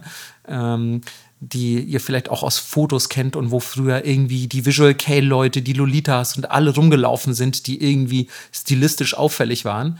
Ähm, und wo es wirklich unzählige kleine Läden gab, wo man irgendwie genau diese Styles kaufen konnte. Diese Straße ist wirklich, also die kannst du komplett knicken. Mhm. Wirklich komplett. Super viel Leerstand, was ich auch krass fand. Teilweise sogar abgerissene Häuser, also dass du sogar einzelne Lücken zwischen Häusern hast. Krass. Ähm, und fast keine Läden mehr. Also so Läden, die eigentlich in die Takeshita-Dori gehören, sondern so Sachen wie, ja, hier noch ein Daiso, noch ein Pancake-Laden, noch ein Bubble-Tea-Laden und ein Konbini. Mm. So, also irgendwie, weißt du, diese Standardläden oder, oder Läden für Touris, die dann halt sagen so, ja, cool, wir wollen so lustige japanische Pancakes mit Erdbeeren und Sahne obendrauf und sonst irgendwas, die halt cute und vielleicht auch ein bisschen nach Harajuku aussehen, aber nicht die Läden, die Harajuku eigentlich mal ausgemacht haben. Diese verrückten kleinen Designs und, und ja, wie du immer so sagst, 6% Doki Doki und dieses bunte mm. und mhm. dieses quirlige oder auch dieses düstere und dieses abgefuckte. So all das gibt es überhaupt nicht mehr. Und ich weiß nicht, ich habe auch das Gefühl, wenn du in die Takeshita-Dori reinläufst, sind vielleicht 10% der Leute Japaner. Mm, wenn ja, überhaupt. Die Mieten sind wahrscheinlich einfach so krass teuer geworden, dass du als kleine Designerin so dir das gar nicht mehr leisten kannst. Das ist echt richtig, richtig übel, muss ich ja. leider sagen. Aber sind die jetzt alle in Shimokitazawa? Nee, ich glaube nicht, ehrlich gesagt. Ich hatte dann kurz ein bisschen die Hoffnung, dass ähm, in deinem Lieblingsladen, dem Lafore, ein ja. bisschen besser ist. Ja ähm, dieses große Kaufhaus an, direkt an der Kreuzung Meiji Jingumae. Und auch das hat mich ein bisschen enttäuscht, muss ich sagen. Also nicht so sehr wie die Takeshita Dori, aber auch da ziemlich viel Leerstand. Ähm, vielleicht no. auch Corona-bedingt. Ja. Ähm, und selbst die Läden, die ich da gesehen habe, also ich glaube, dich hätte es noch viel mehr abgeholt, aber so für meine Styles war ich muss sagen, es war früher mehr dabei. Vielleicht liegt es natürlich auch daran, dass ich mich selber viel geändert habe stilistisch. Ja. Ich bin halt auch einfach sehr langweilig geworden. Ähm, aber ich hatte irgendwie mir einfach mehr versprochen vom La Forêt, muss mhm. ich sagen. Aber ich glaube, du zum Beispiel würdest schon noch äh, dich abgeholt fühlen von den Styles da drin, weil du einfach noch, also dieses, ja, dieses bunte Quirlige fährst. So. Ja. Und das gibt es da auf jeden Fall noch. Aber wenn ihr jetzt zum Beispiel euch sagt, so, ey, ich sehe mal Marco bei Melissa in den YouTube-Videos und so, ist einfach mega cool. Also wirklich, also noch niemanden gesehen, der so cool ist. Ähm, dann ähm, müsst ihr euch ganz eine Brille kaufen und einfach vielleicht auch Therapie. Ähm, nein, Quatsch, nee, aber wenn ihr das sagt, dann findet ihr wahrscheinlich im Lafrode nicht so viel. Kleidung. Ähm, aber ja, ich fand es trotzdem ein bisschen schade zu sehen, dass da auch so viel Leerstand war und so. Mhm. Ähm, deswegen bin ich dann, wie du schon richtig angedeutet hast, nach Shimokitazawa rumgepimmelt. Und ähm, da war es auch besser.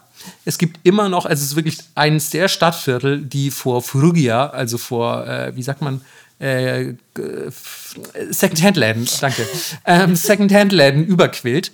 Ähm, also wirklich ich bin, ich bin komplett vom Glauben abgefallen, weil es gibt, glaube ich, mehr Second-Hand-Läden als einfach, äh, ja, ich weiß nicht, ja, Konbini sowieso, Häuser, ich weiß es nicht. Also es gibt wirklich in jedem zweiten Haus ist wahrscheinlich mehr als ein Second-Hand-Laden. Mhm. Also unten, oben, dritter Stock auch noch und so weiter. Wenn man ja auch in Japan immer die ganzen Stockwerke ähm, sich anguckt, merkt man ja auch oft, dass einfach ganz versteckt und nur über die Beschilderung erkennbar ja. sich in den oberen Stockwerken teils richtig geile Läden ähm, verstecken. Das heißt, ich glaube, ich habe es euch auch schon mal geraten, ähm, wenn ihr irgendwo coole Läden auschecken wollt in Japan, wie jetzt zum Beispiel in Shimokitazawa, wenn ihr richtig Bock auf, auf Second-Hand-Kleidung habt, dann auf jeden Fall ähm, auch immer einfach mal eine Treppe hochgehen oder mit einem Aufzug irgendwo hochfahren. Mhm. Da verstecken sie richtig coole Sachen. Nicht schüchtern sein. ähm, Hausfriedensbruch begehen. Na, stopp, nein, nein, wir möchten hier nicht zu illegalen Taten aufrufen, vor allem nicht in Japan, nicht als Japan-Podcast. Ähm, aber ich muss leider auch hier sagen, ich fand die Auswahl früher geiler. Mittlerweile alles sehr einheitsbreiig, ähm, mittlerweile sehr wenig ausgefallen ist. Ich habe früher den Eindruck gehabt, da hat man mehr gefunden, irgendwie, wo man gesagt hat, oh, da hat sich jetzt wirklich gelohnt, dahin zu gehen. Und nicht einfach nur so, ah, cool, noch ein, noch so ein Holzfällerhemd, ah, cool, noch eine, noch eine alte Dickies Cargohose, so ungefähr. Sondern ja, es gab halt auch mal was wirklich Ausgefallenes. Und das geht auch ein bisschen zurück, habe ich den Eindruck. Des Weiteren auch hier in Shimokitazawa mittlerweile extrem viele Touristen. Mhm. Ich weiß noch, als ich das erste Mal in Shimokitazawa war, da hat sich das angefühlt wie ein absoluter Geheimtipp. Ja, voll. So, und jetzt auch hier ein bisschen anstrengend geworden, bin ich ganz ehrlich. Ähm, aber trotzdem, ja, gut besucht, alles voll mit Läden. Wenn ihr Bock auf Secondhand habt, dann auf jeden Fall. Ich sage euch aber auch direkt, wenn ihr wirklich gutes Secondhand kaufen wollt, dann würde ich euch fast nach Koenji schicken. Mhm. Koenji fand ich deutlich, deutlich geiler. Hat mir auch einfach erstmal nur ein japanischer Freund empfohlen, hatte ich auch gar nicht auf dem Schirm. Ähm, aber dort gibt es wirklich auch sehr, sehr viele Secondhand-Läden und die sind noch ein bisschen, sind noch ein bisschen fancier, ein bisschen cooler, ein bisschen besser sortiert, hatte ich den Eindruck. Also da konnte man noch ein bisschen mehr abstauben. Ja. Also, ja, falls du auch mal wieder da bist, Melissa, Koenji ist anscheinend, ich will nicht sagen das neue Shimokitazawa, weil Shimokitazawa ist halt auch an sich ein schönes Viertel. Und Koenji fühlt sich so ein bisschen, fühlt sich so ein bisschen runtergewirtschaftet an, aber das ja, passt perfekt. natürlich. Fühlt, fühlt sich aber auch äh, dann natürlich richtig an, dass da äh, die, die Second-Hand-Läden angesiedelt ja, sind. Ja, und dass jetzt alle dahin gehen, weil da vermutlich die Mieten auch bezahlbar sind. Das, äh, das könnte echt gut sein, weil ja. Shimokitazawa ist halt mittlerweile auch fast ein bisschen posch geworden. Ja, war es damals auch schon. Und vor allem, ich weiß nicht, ob ihr da mal wart, ne? aber die haben jetzt das neue Bahnhofsgebäude auch hochgezogen und so. Und das ist jetzt alles, auch diese ganze Bahnhofsgegend, das ist alles ein bisschen fancier geworden. Ich weiß noch, das erste Mal am Shimokizawa Bahnhof, so, da hast du ja fast Angst gehabt, dass so mein Tokio endlich ausgeraubt wird. so, also es war schon echt so, da war ich auch, da gab es so eine öffentliche Toilette, wo ich auch echt kurz dachte, so, pff, das ist, also, willst du da reingehen? Das, das könnte auch ein Tor in eine andere Dimension sein. Also jede Toilette in Berlin in einer Bar. Genau, also es war halt so, fuck man, das könnte ein Portal nach Berlin sein. Sei lieber vorsichtig, Marco. Gehst da rein, kommst im Berghain raus. Ja, oh Gott, bitte nicht, in so einem Darkroom. ähm, Aber ja, ich finde, äh, Shibokitazawa fühlt sich sehr hipsterig an. Voll, ja. So ein bisschen so, als wäre Starbucks ein Bezirk. Ist wirklich so. Ich habe auch ganz, ganz wenig in Shimokitazawa gekauft, muss ich sagen. Ja. Ähm, weil, ja, irgendwie hat es mich da diesmal nicht so erwischt. Und dann bin ich aber nach Koenji gefahren und da habe ich dann richtig viel Kohle auf den Kopf gehauen. Geil. Ja, da habe ich mir dann alles Mögliche gekauft. Da war dann auch schon ein bisschen, ich war so ein bisschen gefrustet, gebe ich auch ganz ehrlich zu, weil ich so, ich war erst in Harajuku und Cat Street und so weiter und habe da relativ wenig gefunden. Mhm. Dann war ich in Shimokitazawa und habe da relativ wenig gefunden. Und dann war ich schon zu Hause so lamentierend bei meinem Kumpel und war so, oh du, ich habe ja echt gar nichts gefunden, irgendwie ganz schön schwach geworden und so. Ja, warum fährst du nicht nach Koenji? Und ich so, geil, was denn Koenji? Und dann hat er mir da irgendwie einen Link geschickt mit auch so einer geilen Auflistung von, von Second-Hand-Läden. Dann bin ich da hingefahren und habe gesagt, ja geil, ich habe noch richtig viel Kohle. So, ich habe ja nichts ausgegeben bisher. Und dann habe ich einfach richtig zugelangt und dann kam ich mit so dicken, schweren Einkaufstüten nach Hause. Ähm, das war ganz gut, mhm. auf jeden Fall. Das heißt, ich habe mich auch shoppingtechnisch diesmal wirklich nicht zurückgehalten, obwohl ich am Anfang dachte, ey, ich glaube, ich fahre auch mit einem halbleeren Koffer wieder zurück. Nee, aber du warst auch, und ihr glaubt es nicht, meine Augen leuchten. Marco sitzt nämlich hier mit einem T-Shirt, nee, mit einem Longsleeve, auf dem ein Print ist. Und ich kann ja. es nicht glauben. Ja, es tut mir echt leid, auch so für mich selber. Aber ich war auch ähm, tatsächlich in Ikebukuro, habe ich auch Geld auf den Kopf gehauen. Denn dort gibt es äh, zurzeit, falls ihr jetzt gerade in Japan seid und zufällig in Japan diesen Podcast hört, wie seltsam. Ähm, gibt es, das wäre echt seltsam, ähm, gibt es ähm, einen Junji Ito Pop-Up Store. Junji Ito ist euch hoffentlich noch ein Begriff aus mhm. unseren Manga-Folgen oder von zahlreichen Schwärmereien meinerseits. Ähm, denn der ist ein sehr begnadeter Horror-Mangaka, ähm, der für Dinge wie Tomie oder Uzumaki verantwortlich ist. Und ähm, ja, ich habe ein Tomie Longsleeve an. ähm, das ich unbedingt einfach kaufen musste. Mir sind echt die Augen übergequollen, weil ich alles haben wollte. Es gab so einfach so Junji Ito Porzellanservices, wo ich mir dachte so, Alter, was, was? So, also die sahen völlig skurril aus. Ähm, dann gab es irgendwie Taschen, es gab irgendwie Artbooks, es gab äh, T-Shirts, Longsleeves, es gab Handtücher, Halstücher, es, es gab Washi-Tape, es gab Ohrringe. Ich habe äh, Melissa Washi-Tape und Ohrringe aus yeah. diesem Junji Ito Store als Omiyage mitgebracht. Ähm, und all solches Zeug. Und ja, ich musste mich wirklich zusammenreißen. Ähm, hab da auf jeden Fall ordentlich Geld gelassen, weil ihr könnt es euch sicher vorstellen, äh, die nehmen es von den Lebenden. Ne? ähm, also da einfach Junjito Pop-Up Store zu sagen und zu sagen, hey, ist alles limitiert und kriegt man nicht für immer. Ähm, ja, dann treiben die halt auch die Preise nach oben. Aber ich konnte einfach nicht anders. Ich musste, ich musste alles haben. Ähm, und ähm, deswegen, ja, falls ihr da zufällig in der Gegend sein solltet, checkt den auf jeden Fall aus. Ich glaube, der geht noch bis Mitte, Ende April oder so. Mhm. Und dann ist der leider auch schon wieder weg. Damn. Ja.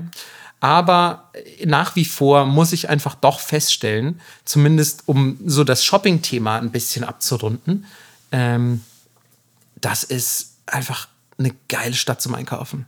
Ja, das hat sich nach wie vor nicht verändert. Ähm, vor allem, und das muss ich auch wirklich sagen, hat sich diesmal ein bisschen meinerseits verändert, wenn ihr ein bisschen mehr Kohle habt. Also, ich weiß noch, meine ersten Japan-Trips, da warst du halt Student oder so und hattest einfach nicht so viel. Und dann hast du halt, weiß ich nicht, in einem Second-Hand-Laden oder in so einem billigen Takeshida Dori-Laden, hast du halt irgendwie, ja, ein bisschen Quatsch gekauft. Aber jetzt kannst du halt einfach mal sagen, ja, okay, also auch hier wieder, ich spreche aus einer maximal privilegierten Position heraus. Äh, bitte fühlt euch nicht scheiße, wenn ihr das nicht könnt. Vielleicht kommt die Zeit ja auch noch. Ähm, aber in Tokio muss man einfach feststellen, manche Leute, äh, manche Leute, sage ich schon, aber manche Läden sind einfach sehr teuer. Manche Leute wahrscheinlich auch. Ähm, aber manche Läden, so kleine Designer und so, und davon gibt es in Tokio so viele geile Sachen. Ähm, die sind dann aber sündhaft teuer. Aber ey, wenn ihr euch da mal das ein oder andere Stück leisten könnt, dann wird Tokio erst richtig zum ultimativen Shoppingparadies. Ja. Das ist schon richtig geil. Support Small Businesses. Ja, müsst ihr wirklich supporten, aber natürlich auch wirklich nur überstrapaziert eure Geldbeutel auf jeden Fall nicht, weil es ist schon, ja, es wird dann teilweise schon ein bisschen pricey. Da jo. besteht überhaupt gar kein Zweifel. Ähm, ich weiß auch gar nicht, ehrlich gesagt, wie viel ich ausgegeben habe. Ich habe nicht nachgeguckt. Ich weiß nur, dass ähm, meine Kreditkarte irgendwann ihr Limit erreicht hatte, weil ich vergessen hatte, das nach oben zu setzen. Also muss ich dann quasi äh, in Notfalls-Windeseile schnell noch nach oben setzen, ähm, weil äh, ja, ich noch nicht fertig war mit Shoppen. Ja, willkommen ähm, im Club. Ja, also das, äh, wusstest du auch, oder? Jo, ich glaube, habe ich hier auch schon mal erzählt, dass sie mich dann angerufen haben und waren so, ja, bei, ja. Ach, bei dir wurde gesperrt, aber, ne? Genau, weil so. sie waren so, ja, es wurde so viel Geld auf einmal abgehoben in einem fremden Land, ihre Kreditkarte wurde geklaut. Ich so, nee. Ich glaube, bei mir waren die schon an Japan vielleicht gewöhnt, mhm. aber die hatten nicht mit den Beträgen gerechnet. ähm, also ich hatte schlicht einfach das Limit erschöpft und dann bist du halt durch. Müsstest du ja eigentlich bis zum Ende des Monats oder so warten. Mhm. Und ähm, was ich aber blöd fand, ich habe halt nie so viel gebraucht und dann musste ich irgendwie das Limit nach oben setzen. Ähm, aber ja, also wenn man schon mal da ist, muss man halt ja. auch ein bisschen gönnen. Voll. Okay. Ähm, ja. Du warst ja, erst shoppen? Ja, ich, genau. Ich wollte noch sagen, ich habe aber natürlich auch, und das hatte ich vorhin Melissa schon gezeigt, ich habe natürlich auch nicht, dass ihr denkt, ich bin meine Weepness entwachsen und scheiße. Erstmal habe ich auch ein paar Manga gekauft, über die ich jetzt leider auch noch nicht sprechen kann, weil vielleicht kommen die auch irgendwann in Deutschland raus. Who knows? Mhm. Also es wurde auch ganz viel äh, gesichtet. Äh, das gehört ja dann eigentlich auch noch zur Arbeit. Ich war dann auch in der ersten Woche übrigens, kann ich vielleicht noch anfügen. Ähm, das gehört tatsächlich dann wirklich auch zum Bestandteil, dass man diverse Buchläden in Tokio abklappert. Dann waren dann der Verleger, der Chefredakteur und ich wir waren zusammen in diversen Tokio der Buchläden und haben uns halt das Manga-Sortiment angeguckt, wie das auch beworben wird, was gerade für heiße Titel unterwegs sind und so. Also quasi Vorort-Akquise, Vorort-Recherche. Ähm, und das ist mega interessant einfach. Und da haben wir auch echt tütenweise Manga wieder mit nach Hause geschleppt. Gott sei Dank haben aber die beiden Kollegen den Löwenteil des Ganzen mit nach Hause genommen, weil wenn ich jetzt noch hätte massiv viele Bücher transportieren müssen, dann wäre für den Rest kein Platz mehr gewesen wie zum Beispiel auch äh, ein ganzer Haufen Hüllen für Magic-Karten, auf denen irgendwelche Anime-Girls drauf sind und so. Und ich sage euch, das wird absolut lächerlich, wenn ich mal wieder mit meinen Kumpels Magic spiele und dann einfach irgendwelche komplett überzeichneten Anime-Girls da hinten auf, auf diesen Karten drauf sind. Ich freue mich jetzt schon auf deren Gesichter. Ich habe es auch gesehen, sie haben so gut wie gar nichts an. Ja, klar es ist hervorragend. Ja, ey, es wird, ist so wundervoll trashig, ist halt genau mein Geschmack. Ich mag auch diesen Kontrast so sehr, was total ernsthaft ist, aber dann so, keine Ahnung, ja, hier, hier ist mein düsteres Zom Zombie-Deck. Ach so, ja, hier hinten drauf ist ein großbusiges Anime-Mädchen, das überhaupt nichts anhat und ihr habt noch nicht mal eine Ahnung, aus welcher Franchise das ist, aber ist es nicht cool? Ja. So, also, ja, ich bin ein, ein Mensch der Kontraste, könnte man meinen. Aber ja, ey, long story short, ich habe ordentlich Geld auf den Kopf gehauen und ich musste auch übrigens richtig hart an, also ich war wirklich an der absoluten Grenze, was das Koffergewicht und auch die Kofferbefüllung angeht. ähm, und ich musste mich auch sehr zusammenreißen, nicht noch einen zweiten Koffer zu kaufen, denn ich darf ja eigentlich zwei mitnehmen. Ja. Ähm, weil dann hätte ich halt einfach noch einen zweiten voll gemacht. Ja, und?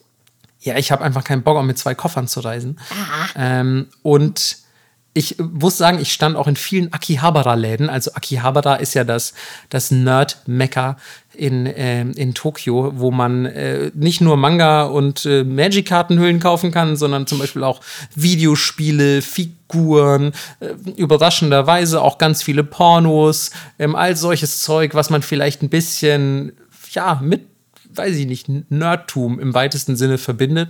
Ähm, und alte Spielekonsolen zum Beispiel auch oder, oder Spielsachen, so wirklich semi-antike Spielsachen und so. Mhm. Da gibt es wirklich die absurdesten Läden. Und ähm, ich stand ganz lange so vor ein paar so Figuren, obwohl ich ja eigentlich mir immer geschworen habe, sowas nicht sammeln zu wollen. Dafür sind hier aber schon drei. Und ja. zwei davon sind ungefähr so groß wie mein halbes Bein. Ja, das stimmt. Ähm, ja, es, ist, es sind schlimme Zeiten losgebrochen. Ich weiß auch nicht, was Corona aus mir gemacht hat. Aber ähm, genau, das Ding ist nämlich, ich habe schon ein paar. Und das Einzige, was mich zurückgehalten hat, oder die einzigen zwei Dinge, sind die Befüllung meines Koffers, weil die kommen ja auch immer in diesen riesigen Boxen. Ja. Und die sind teilweise ultimativ schwer. Andererseits so das ästhetische Gesamtkonzept meiner Wohnung ähm, weil das Ziel für meine Figuren ist wenigstens, dass die alle schwarz sind. So schwarz-rot vielleicht noch ein bisschen. Und da, ich stand vor ein paar, die einfach so cool aussehen, wo ich aber dachte so, ey, die sind so bunt und quietschig und weird. Wenn ich die jetzt hole, dann ist mein ästhetisches Konzept verloren. Hä, war einfach in einem anderen Raum. Nee, Mann. Nein, es soll, es soll alles, alle Räume sollen gleich sein. Alles muss gleich sein. Io. ich, vielleicht hätte ich sie einfach bei dir aufbewahren sollen. Hä, voll bring mit, dann kannst du dir immer angucken, wenn du bei mir bist. Oh, das ist eigentlich eine gute Idee. Ja, alles, wo du denkst, du willst das haben, aber es soll nicht in deine Wohnung. Ey, das ist so ein geiles Konzept eigentlich. ich nehme das alles, kein Problem. ja, das glaube ich dir sofort. ähm, vor allem, man muss dazu sagen, und das auch mal so als kleine Info am Rande, ey, wie billig das da oh ist. Oh Gott, ja. Ich will den Leuten nicht ans Bein pissen, natürlich, die ähm, solche Figuren und solches Merchandise hier, hier in Deutschland vertreiben, weil das sicherlich einiges an Import und Zoll und Shit kostet. Aber es ist halt so krass zu sehen, wenn du dann nach Japan reist und dann hast du so eine Riesenfigur in der Hand und die kostet umgerechnet, keine Ahnung, halt die Hälfte oder und, weiß ich nicht, so eine Figur, die halt hier dann 300 Euro kostet und du hast sie für 120 in der Hand gerade und denkst dir so, ach, kann ich die wirklich nicht mitnehmen? so, also es ist schon auch, ist schon auch hart. Man muss wirklich auch, sag ich mal, diverse harte Prüfungen des Konsums bestehen. Ich nicht. Ich ja, fahre immer mit zwei du, Koffern. Du nicht. Du, du gehst einfach rein mit dem Ding, das will ich gar nicht bestehen. Nee, also ich, will hier, ich will hier keine Prüfung bestehen. Ich werde hier gleich mit wehenden Fahnen durchfallen. Ich möchte versagen. Ja, auf ganzer Linie. Shut ja. up and take my money. Ja. so. Gut, ja, okay. Du hast, äh, du hast sehr gut gegessen, du hast sehr gut eingekauft. Ähm, was hast du denn abgesehen von geilem Verlagsessen so für die Regular People gegessen? Regular People war ich wirklich, also ich war ja fast auch nur wie Regular People unterwegs, möchte mhm. ich auch direkt mal zu meiner Verteidigung sagen. Ähm, ich war ganz oft bei so Klassikern wie Hidakaya oder Matsuya. Ähm, Hidakaya ist ein, ein Chuka-Laden, wie sagt man, ja, im weitesten Sinne chinesische Küche. Ähm, dort gibt es das berüchtigte, und ich glaube, ich habe davon schon erzählt, das Double Gyoza Teishoku. Ja. Ja, und ähm, das konnte ich mir natürlich nicht entgehen lassen. Und ich sage auch direkt, wie es ist. Das war das Erste, was ich in Japan gegessen habe. äh, ich bin noch am gleichen Abend meiner Ankunft, bin ich zu Hidakaya und habe mir ein Double Gyoza Teishoku bestellt. Keine Rücksicht auf Verluste. Ähm, und es war einfach, es war einfach, ja, es war schon wahrscheinlich das Schönste, was es gibt. so frisch getöteter Aal, ja, war richtig nice, aber Ja. ey. Ja, den hatte ich zu dem Zeitpunkt noch nicht gegessen. Geiles. Gyoza-Menü rein. Also, vor allem, es kostet, ich glaube, es hat früher 600 irgendwas Yen gekostet. Jetzt kostet es 720 Yen. Oha, Ähm, nee, ist immer noch lächerlich billig. Das Ja. ist halt ein Fünfer oder so. Ähm, und es ist unfassbar lecker gewesen. Dann auch natürlich klassisch Gyudon bei Matsuya habe ich viel Mhm. gegessen. Ich war natürlich auch äh, Kare essen, wobei ich mir wünschen würde, ich hätte mehr Kare geschafft. Echt? Ich habe, ja, Mann, ich liebe Kare. Hä? So, äh, Katsukare? Hey, ich würde, also, das sind so Gerichte, wo ich mir denke, das ist so easy zu Hause zu machen. Und ja, es schmeckt dann nicht genauso, genauso, aber schon close. Nicht close enough, Mann. Aber es ist auch der Terrasseneffekt natürlich. Erstens das und ähm, ich will einfach Katsukare, geiles Katsukare und ich habe keinen Bock, Katsu selber zu machen. So. Ähm, und ähm, das, war, das war einfach sehr gut. Ähm, also ich habe wirklich diese ganzen Ketten abgeklappert, die man alle kennt. Und das total Geile an denen ist ja, dass man da wirklich nie falsch liegt. Nee. Man kriegt einfach für so wenig Geld so geiles Essen. Und das ist immer so ein bisschen auch dieser Trugschluss. So ganz viele meiner Kollegen und Kolleginnen, die mich jetzt schon ausgefragt haben, so von wegen, ey, irgendwie, Japan ist doch immer so teuer und du musst wahrscheinlich schon fürs Essen dein ganzes Geld auf den Kopf hauen. Ich so, Alter, geh Nee. halt einfach zu fucking Matsuya. Da kriegst du super leckeres Essen für umgerechnet drei Euro. So, und eine vollwertige Mahlzeit mit Miso-Suppe und allem drum und dran. So, und das ist einfach mega. Also wirklich bei diesen Ketten kriegt man ziemlich frisches Essen, ziemlich lecker für ziemlich wenig Geld. Und ähm, ansonsten habe ich aber auch wirklich mich durch alles Mögliche probiert. Ich war natürlich auch mit Freunden in der Isakaya. Das heißt, man hat da natürlich die kleinen Schälchen voll mit diversem Shit, vom Kartoffelsalat über Gyoza bis hin zu Takoyaki und allem, was dazugehört. Ähm, dann natürlich den Alkohol nicht vergessen. ähm, ich war Okonomiyaki essen in einem sehr, sehr skurrilen Restaurant.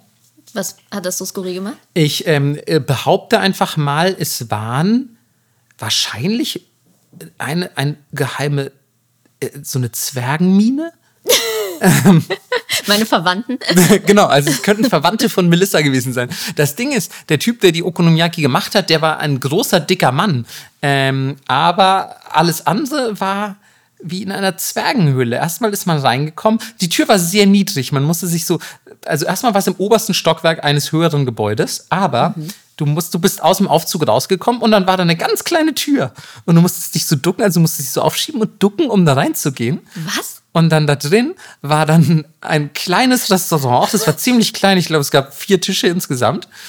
Und es hing überall von der Decke hingen Wollhandschuhe.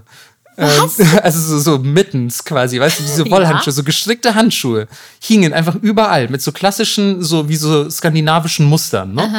Ähm, und es standen überall so kleine, so kleine Figuren von, ja, wie zum Beispiel Zwergen oder Rehen oder Vögeln. Das war alles sehr schräg dekoriert. Es lief extrem seltsame Musik, die ein bisschen klang wie diese Barmusik aus Star Wars.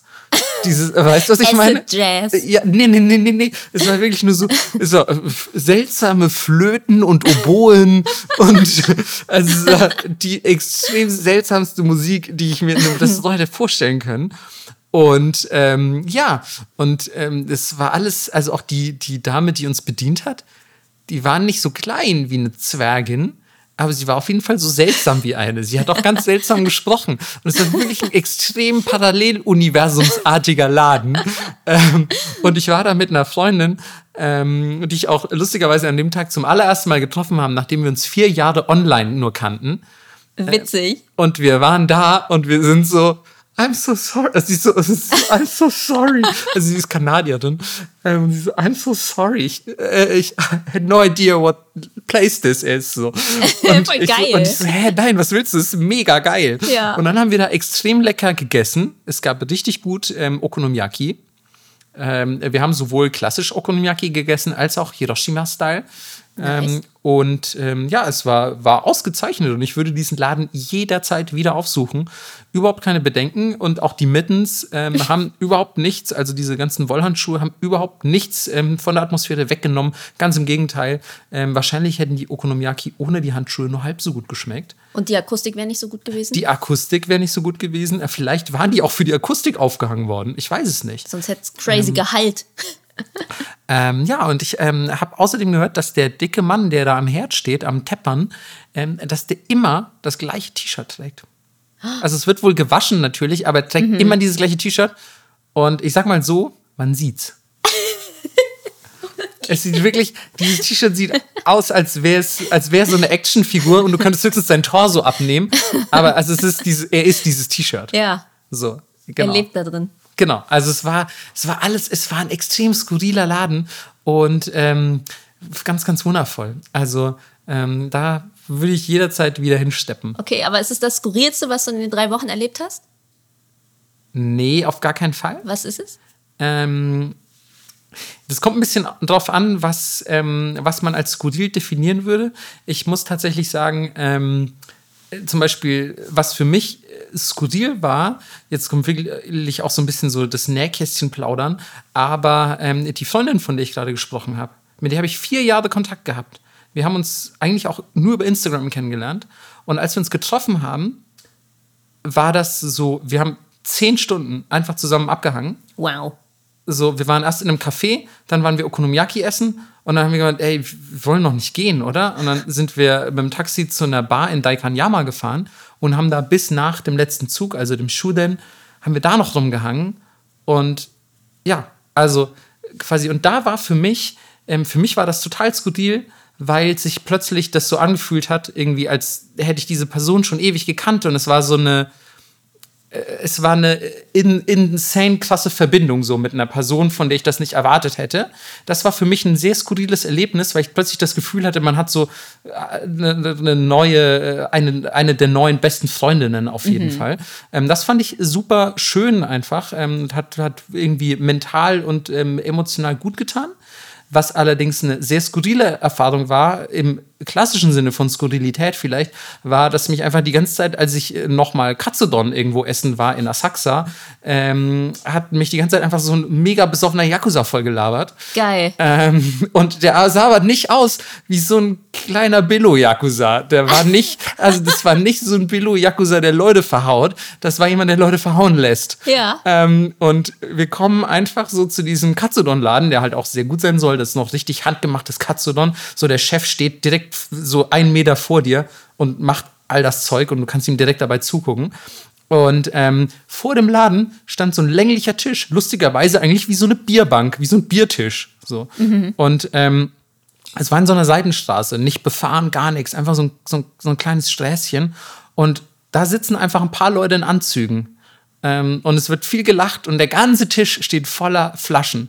Aber nicht so, die haben nicht einfach Bier gesoffen, sondern so hochwertige Flaschen, so Sake und so ein Shit. Und, ähm, und alle, und du siehst aber auch, du kommst schon so hin und siehst, das sind keine verlebten Leute. Also die se- sehen, die sehen alle loaded as fuck aus. Die haben Geld. Die Anzüge sehen mega schick aus. Es saß auch eine Frau dabei, die auch extrem schick gekleidet war. Und ähm, die, die ganzen Herren immer so ein bisschen so quasi versucht hat zu kontrollieren, habe ich den Eindruck. Die hat so Ja. den immer ein bisschen gut zugeredet und den aber eigentlich auch immer nur von drinnen neuen Alkohol geholt. Und ähm, wir stehen so an für den Laden. Man musste ein bisschen warten, weil der sehr voll war. Und das heißt, wir stehen eigentlich so einen Meter entfernt von diesem Tisch. So, und du hörst schon so daran, wie sie reden. So, also es klingt schon, habt ihr jemals Yakuza gespielt? Dann wisst ihr, wie die reden. so, also die, ey, es war so krass. Du hast sofort die ultimativen Yakuza-Vibes gehabt. Der Typ zum Beispiel, der dann auch, ich sag einfach mal, die größte Klappe am Tisch hatte, ähm, so ein Nadelstreifenanzug, ein Hemd No drunter way. offen, offen Kragen bis raus. so Kragen raus natürlich, offen Oh bis, Gott. bis irgendwie so knapp unter die Brustwarzen offen, aber, aber schon äh, definitiv Ü50. Mhm. Ähm, äh, ein, äh, eine Goldkette und so eine, so eine ähm, Brille mit runden Gläsern.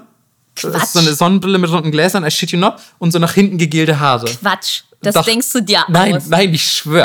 Ich schwör. Und er hat genauso geredet wie, wie so ein Yakuza-Dude im Oh Film. Gott. Genauso hat er geredet. Und dann sieht er uns so und fängt zuerst auf Englisch an und meint so, weil ich, also Ausländer, ne? So, Ja, klar. Und, und, ähm, und meint dann, äh, meint dann irgendwie so, hier, Katsudon, s- super delicious, super, super delicious. Why you here? You were from? German?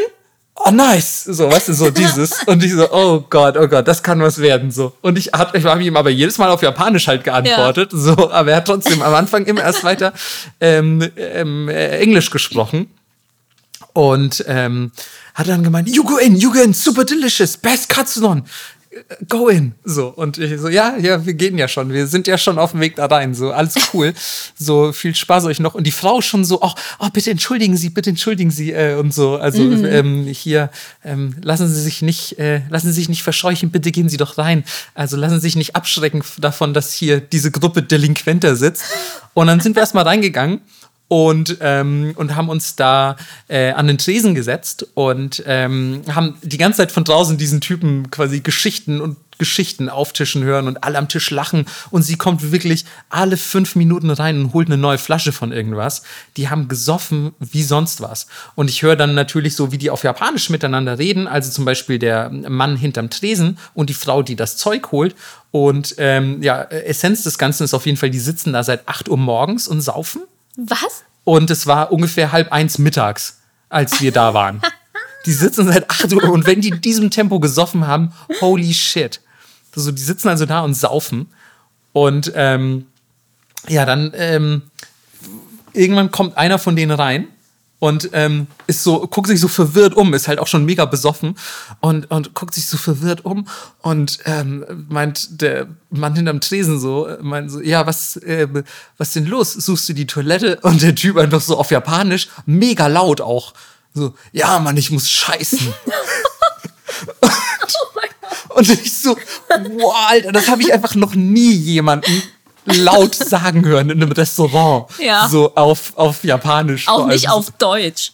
Ja, genau. Also einfach so, Alter, was geht? So, was sind das für geile Leute? So, also, so in Japan einfach mega untypisch. Ähm, und ähm, dann ähm, sind wir irgendwann gegangen, logischerweise. Ähm, und als wir rauskamen, saßen die natürlich immer noch da und haben jede Menge Spaß gehabt.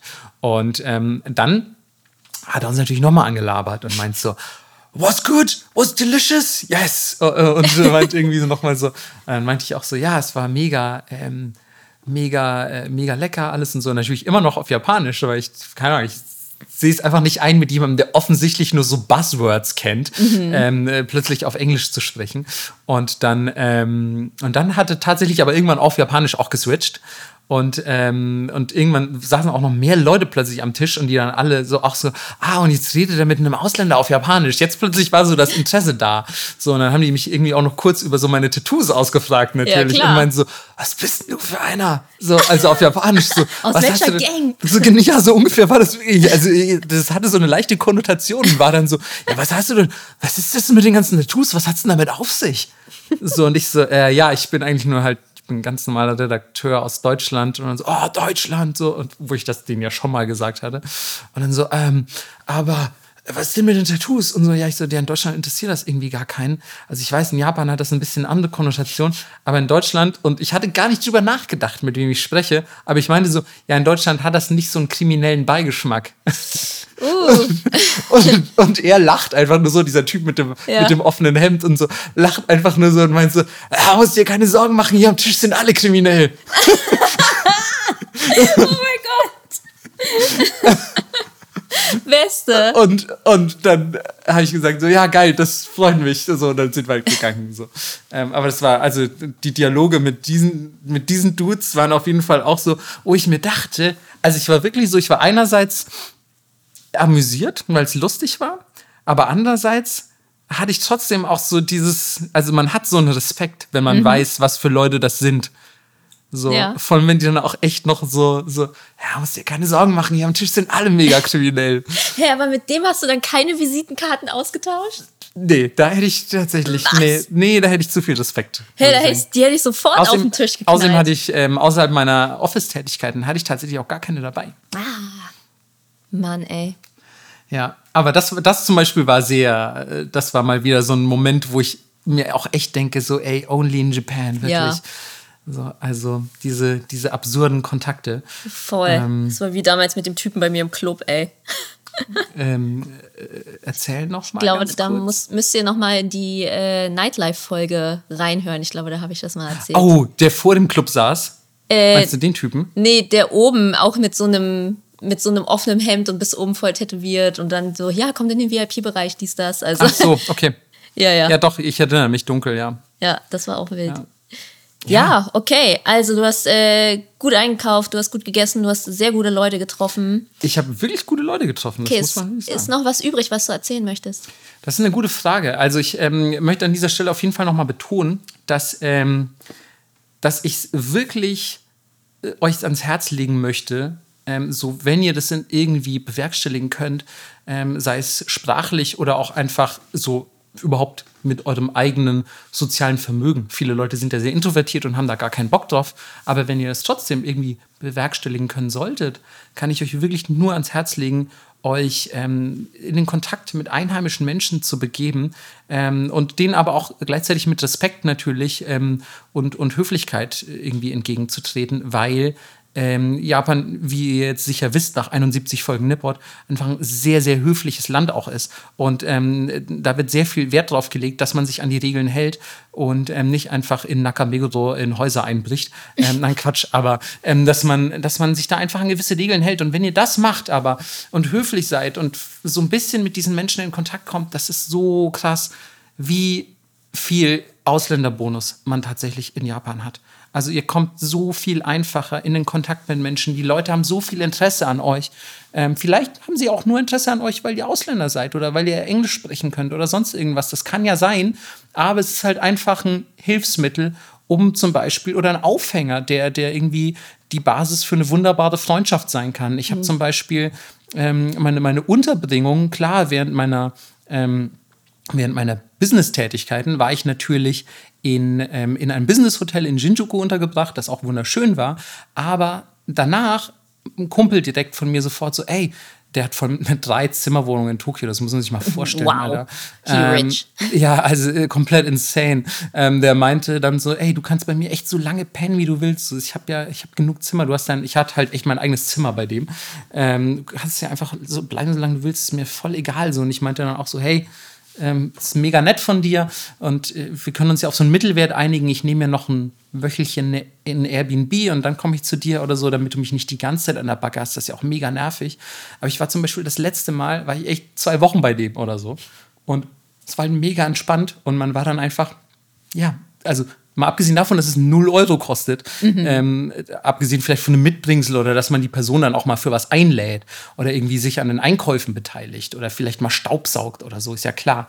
Ähm, aber insgesamt ist es natürlich dann erstens super billig und zweitens ähm, einfach in einheimischen Kontakt zu kommen. Was, was er mir zum Beispiel alles an Tipps mitgegeben hat. Von, Ko von Koenji bis zu diesem Hausdach in Nakameguro und so. Das sind alles Dinge, die stehen in keinem Reiseführer.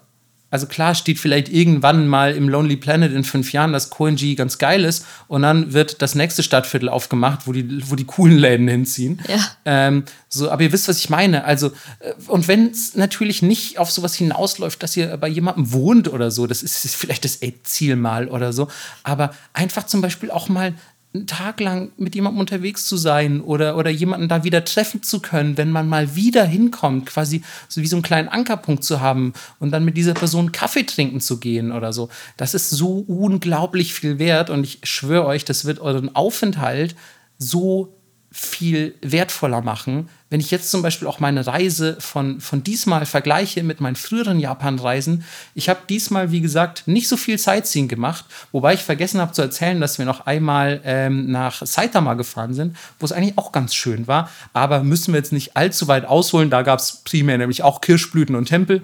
Aber kann ich euch wirklich auch sehr empfehlen, dann ist man von Tokio auch relativ schnell da. Ähm, aber ähm, obwohl ich wenig von diesem Sightseeing gemacht habe, ähm, war es für mich eigentlich wirklich eigentlich der geilste oder einer der allergeilsten Japan-Urlaube bisher. Ähm, oder Semi-Urlaube, einfach nur durch die Menschen, die man da kennengelernt hat.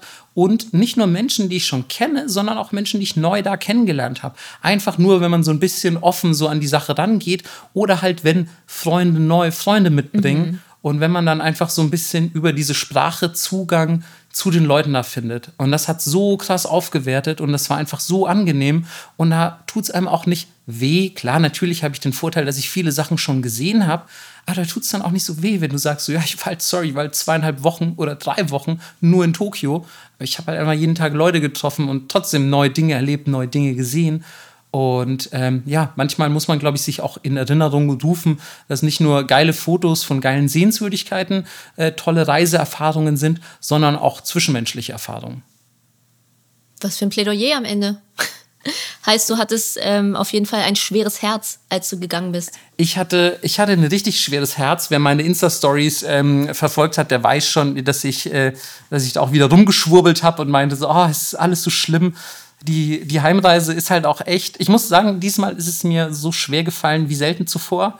Ähm, ich bin wirklich mit, äh, also ich würde sagen, einem lachenden und einem weinenden Auge ins Flugzeug gestiegen, aber es waren eher zwei weinende Augen, äh, also zumindest intern weinend. Ähm, aber äh, Lachen gab es gar nicht so viel. Ich habe mich natürlich auch auf gewisse Dinge zu Hause gefreut, aber diesmal war es dann doch leider ähm, ein, bisschen, ein bisschen schwierig.